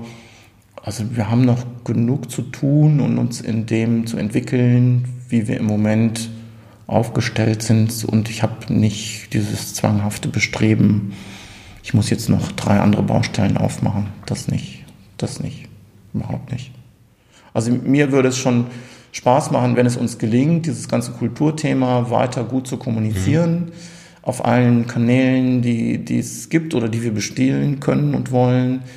Ähm, mir würde es auch manchmal ganz gut tun, ähm, wenn sich Menschen ab und zu mal darüber Gedanken machen, in was für einer glücklichen Fügung wir eigentlich auf einem Teil der Mensch, äh, der Welt leben, dass für uns vieles so selbstverständlich ist, was für viele Menschen auf der Welt nicht selbstverständlich äh, verständlich ist. Und so ein bisschen Demut manchmal, dass wir irgendwie fünfmal am Tag überlegen können, was wir wo essen und einkaufen wollen, täte dem einen oder anderen manchmal auch ganz gut, um das so ein bisschen einzunorden. Also bei allem, was wir hier machen, ist das irgendwie, das ist High-End und da geht es nicht ums Überleben, muss man ganz klar mhm. sagen, aber es geht durchaus darum, bestimmte Formen von Wirtschaften zu unterstützen, äh, bestimmte Werte zu unterstützen, äh, die, glaube ich, auch gesellschaftlich äh, nach wie vor relevant sind. Ähm, da machen wir gerne mit. Aber trotzdem kann man manchmal einfach ein bisschen entspannt bleiben und sagen, wow, super, dass ich auf dem Teil der Erde leben darf, gibt mir eigentlich schon so eine grundsolide Ausstattung über das Essen und die Ernährung hinaus. Da kann man ab und zu auch mal dankbar sein und entspannt, wenn so mal was gerade nicht mhm. klappt, mal irgendwie die, die zweite Kasse am Supermarkt nicht sofort mhm. aufmacht das fände ich schon ganz schön, wenn wir uns das mal verinnerlichen. Und vielleicht wächst für den einen oder anderen daraus auch ab und zu mal so ein Gefühl der Verantwortung, sich ein bisschen gesellschaftlich stärker zu engagieren, als wir das in diesen fetten 90er und Nuller Jahren mhm. tun mussten. Ich glaube, wir haben genug Themen in der Luft, ähm, wo die Gesellschaft gefordert ist, sich einzubringen. Jetzt die allerletzte Frage für den nächsten Gesprächspartner, also einen der nächsten Gesprächspartner nominierst. Ich glaube, ich weiß, wie du meinst. Also ich kenne ihn nicht persönlich, ich kenne das Restaurant. Ich war auch noch nie dort, aber jetzt. Genau, es ist äh, Zeng Wang, der eben mit dem Hashi sich hier die Straße runter sozusagen selbstständig gemacht hat. den würde ich dir tatsächlich äh, aufs Ohr und ans Herz legen, wie auch immer. Ähm, ich kenne ihn jetzt seit vielen Jahren ähm, und ich finde spannend an ihm, dass er als Koch und Küchenleiter ähm, mit, mit einem Kompagnon zusammen eigentlich eine ganze Zeit im, im Medienhafen mhm. ähm, alle möglichen Pfannen gerührt hat und eigentlich am Ende nur noch Personal organisiert hat, was so viele Läden waren und ähm, und äh, die Schicken und die Reichen, wenn man mal bei diesen Düsseldorfer mhm. Klischees äh, bleiben möchte, da die Türen äh, auf und zu gemacht haben und sich dann aber quasi auf eine bestimmte Art davon wegentwickelt hat, sich klein zu setzen. Äh, ich glaube, er hat 30 Plätze, wenn ich es jetzt so richtig im Kopf überschätze. Wirklich äh, eine Mischung aus traditioneller chinesischen mhm. Küche, die, die immer die immer mehr zu den Wurzeln zurückgeht, die auch, ähm, wo er auch immer mehr selber macht, Soßenansätze und so weiter, ähm, mit europäischen Einflüssen, mit äh, guten Zutaten zu arbeiten, ein guter Gastgeber zu sein mit Lulu zusammen. Also dass jemand sozusagen den umgekehrten Weg geht von dem höher, schneller, weiter mhm. Zu dem fokussierten, konzentrierten, was sind eigentlich meine Wurzeln, was verstehe ich unter einem reellen Preis für ein Gericht, was ist eine gute äh, Gastfreundschaft und Dienstleistung das finde ich spannend, mal so als Gegenentwurf für dem, was ich, zu dem, was ich sonst oft sehe. Und deswegen ist das äh, meine Empfehlung. Das äh, trifft bei mir auf äh, sehr fruchtbaren Boden, weil ich glaube, also ich komme mehr, immer mehr zur chinesischen Küche gerade, kulinarisch gesehen. Also ich gehe sehr, sehr viel mittlerweile in so äh, Läden essen, die wieder authentisch, also für mein Verständnis, obwohl ich noch nie da war, eine Ziele habe, Philosophie haben zu machen. Ähm, ich bin darauf hingewiesen worden, dass ich immer zum Ende sage, es hat sehr viel Spaß gemacht und dass das inflationär klingen würde. Äh, ich sage es jetzt trotzdem, es hat mich wirklich sehr viel Spaß gemacht, weil bis jetzt jede Folge mir sehr viel Spaß gemacht hat. Hans-Georg, also vielen Dank für deine Zeit und äh, der Zitronenkuchen ist ganz, ganz toll. Ich danke auch und mir hat es auch Spaß gemacht. Danke.